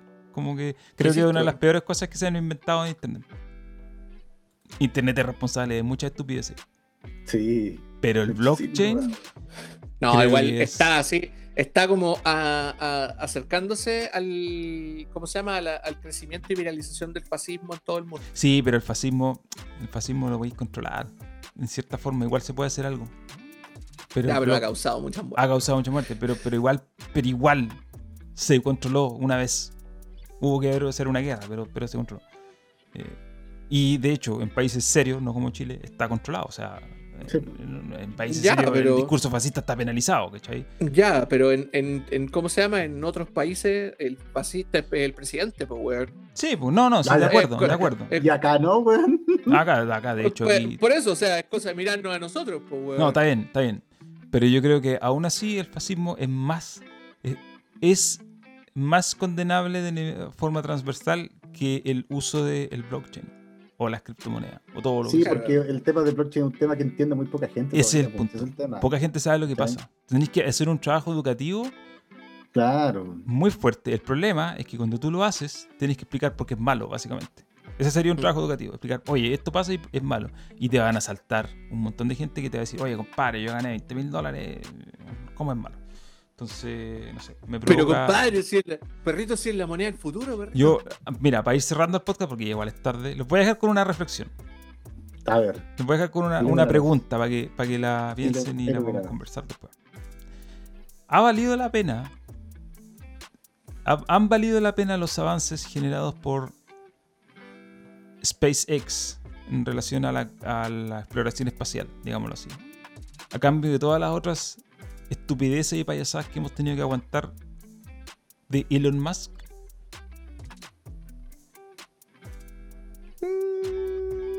Eh, Discutámoslo en otra ocasión. Ahí las dejo. Sí, sí, sí. ¿Es- ¿Vale la pena? O sea, aquí tenemos SpaceX, pero a cambio tenemos todas las otras.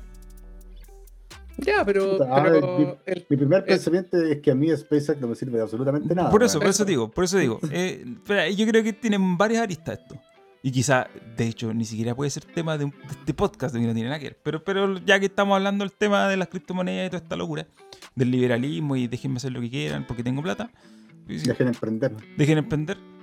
Eh, por eso digo, la pregunta, y se la dejo ahí, lo voy a decir de nuevo para que la gente que lo escucha en el chat o en Spotify lo, lo comente. ¿Vale la lo pena? reflexiona.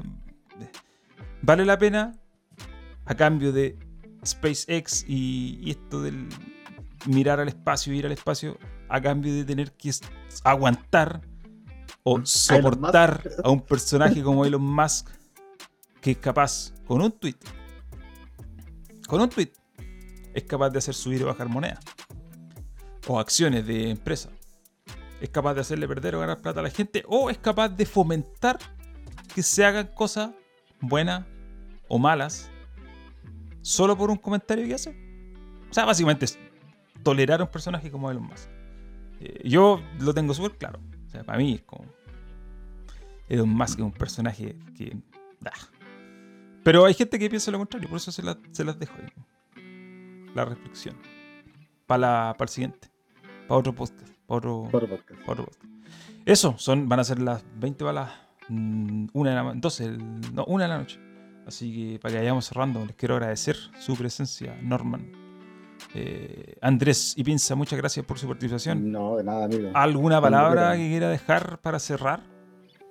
¿Alguna Eh, promoción que quiera hacer? ¿Acaso eh, Escuchen el Podcast AAA? Que el podcast también tuvo comentarios en sobre. Sobre De hecho, hoy día, Bethesda? hoy día subimos un capitulito con- hablando de Bethesda, hablando un poco de la pandemia. Sí, lo, lo agregué, lo agregué a mi lista de próximo a escuchar. Eh, hemos estado también haciendo harto con 60 FPS. Estuvimos hablando de anime el otro día. Vamos a hacer algún especial de Robotech, no sé. Cosas viejas. Y bueno, eso. Cosas Gracias de, por la invitación. cosas de degenerados. Exacto. Vean, vean los flits. Sí, sigan los, sigan los, ¿cómo se llama? Los flits de André y Pinza en, en Twitter. Yo no los puedo ver Un- porque no tengo aplicación de Twitter. Es que yo uso Twitter, web. Uso Twitter Ya, en pero el tú computador. te los muestras los flits. No, no me sale. ¿No? No. Qué raro. No sé. No, en la versión, en la versión móvil no te salen. En el celular con la aplicación. Por eso, porque yo no Ah, tengo la ya. aplicación en el celu, entonces en, en- Ya, ya, en el web y en el computador no los veo.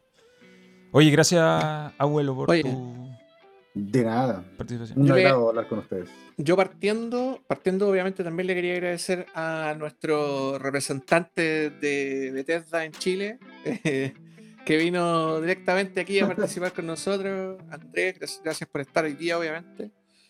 Eh, ¿qué, qué quiere decir? Que está levantado? Ah, No, estaba sí. apuntando al, Estamos a, yo no sé, no, estoy abajo, yo estoy arriba, ¿cierto? No sé dónde Tú estás ahí arriba, tú estás ahí arriba y Andrés Sí, no, para allá. weón. Estoy acá, O, para allá. No, no, abajo, para abajo, para abajo, para abajo, para abajo. Déjame mirar. Acá, acá estoy yo, sí me equivoco. Ahora no lo veo mucho, pero creo que sí. Ya. Bueno, le, le quería agradecer también, obviamente, a toda la gente que nos acompaña hoy día, que nos escucha, que nos probablemente nos está escuchando en cualquiera de sus horas, mientras lavan, mientras cocinan, mientras hacen el almuerzo, el desayuno, mientras hacen el amor. Sería raro que nos escucharan mientras hacen el amor, pero bueno, para gustos los colores.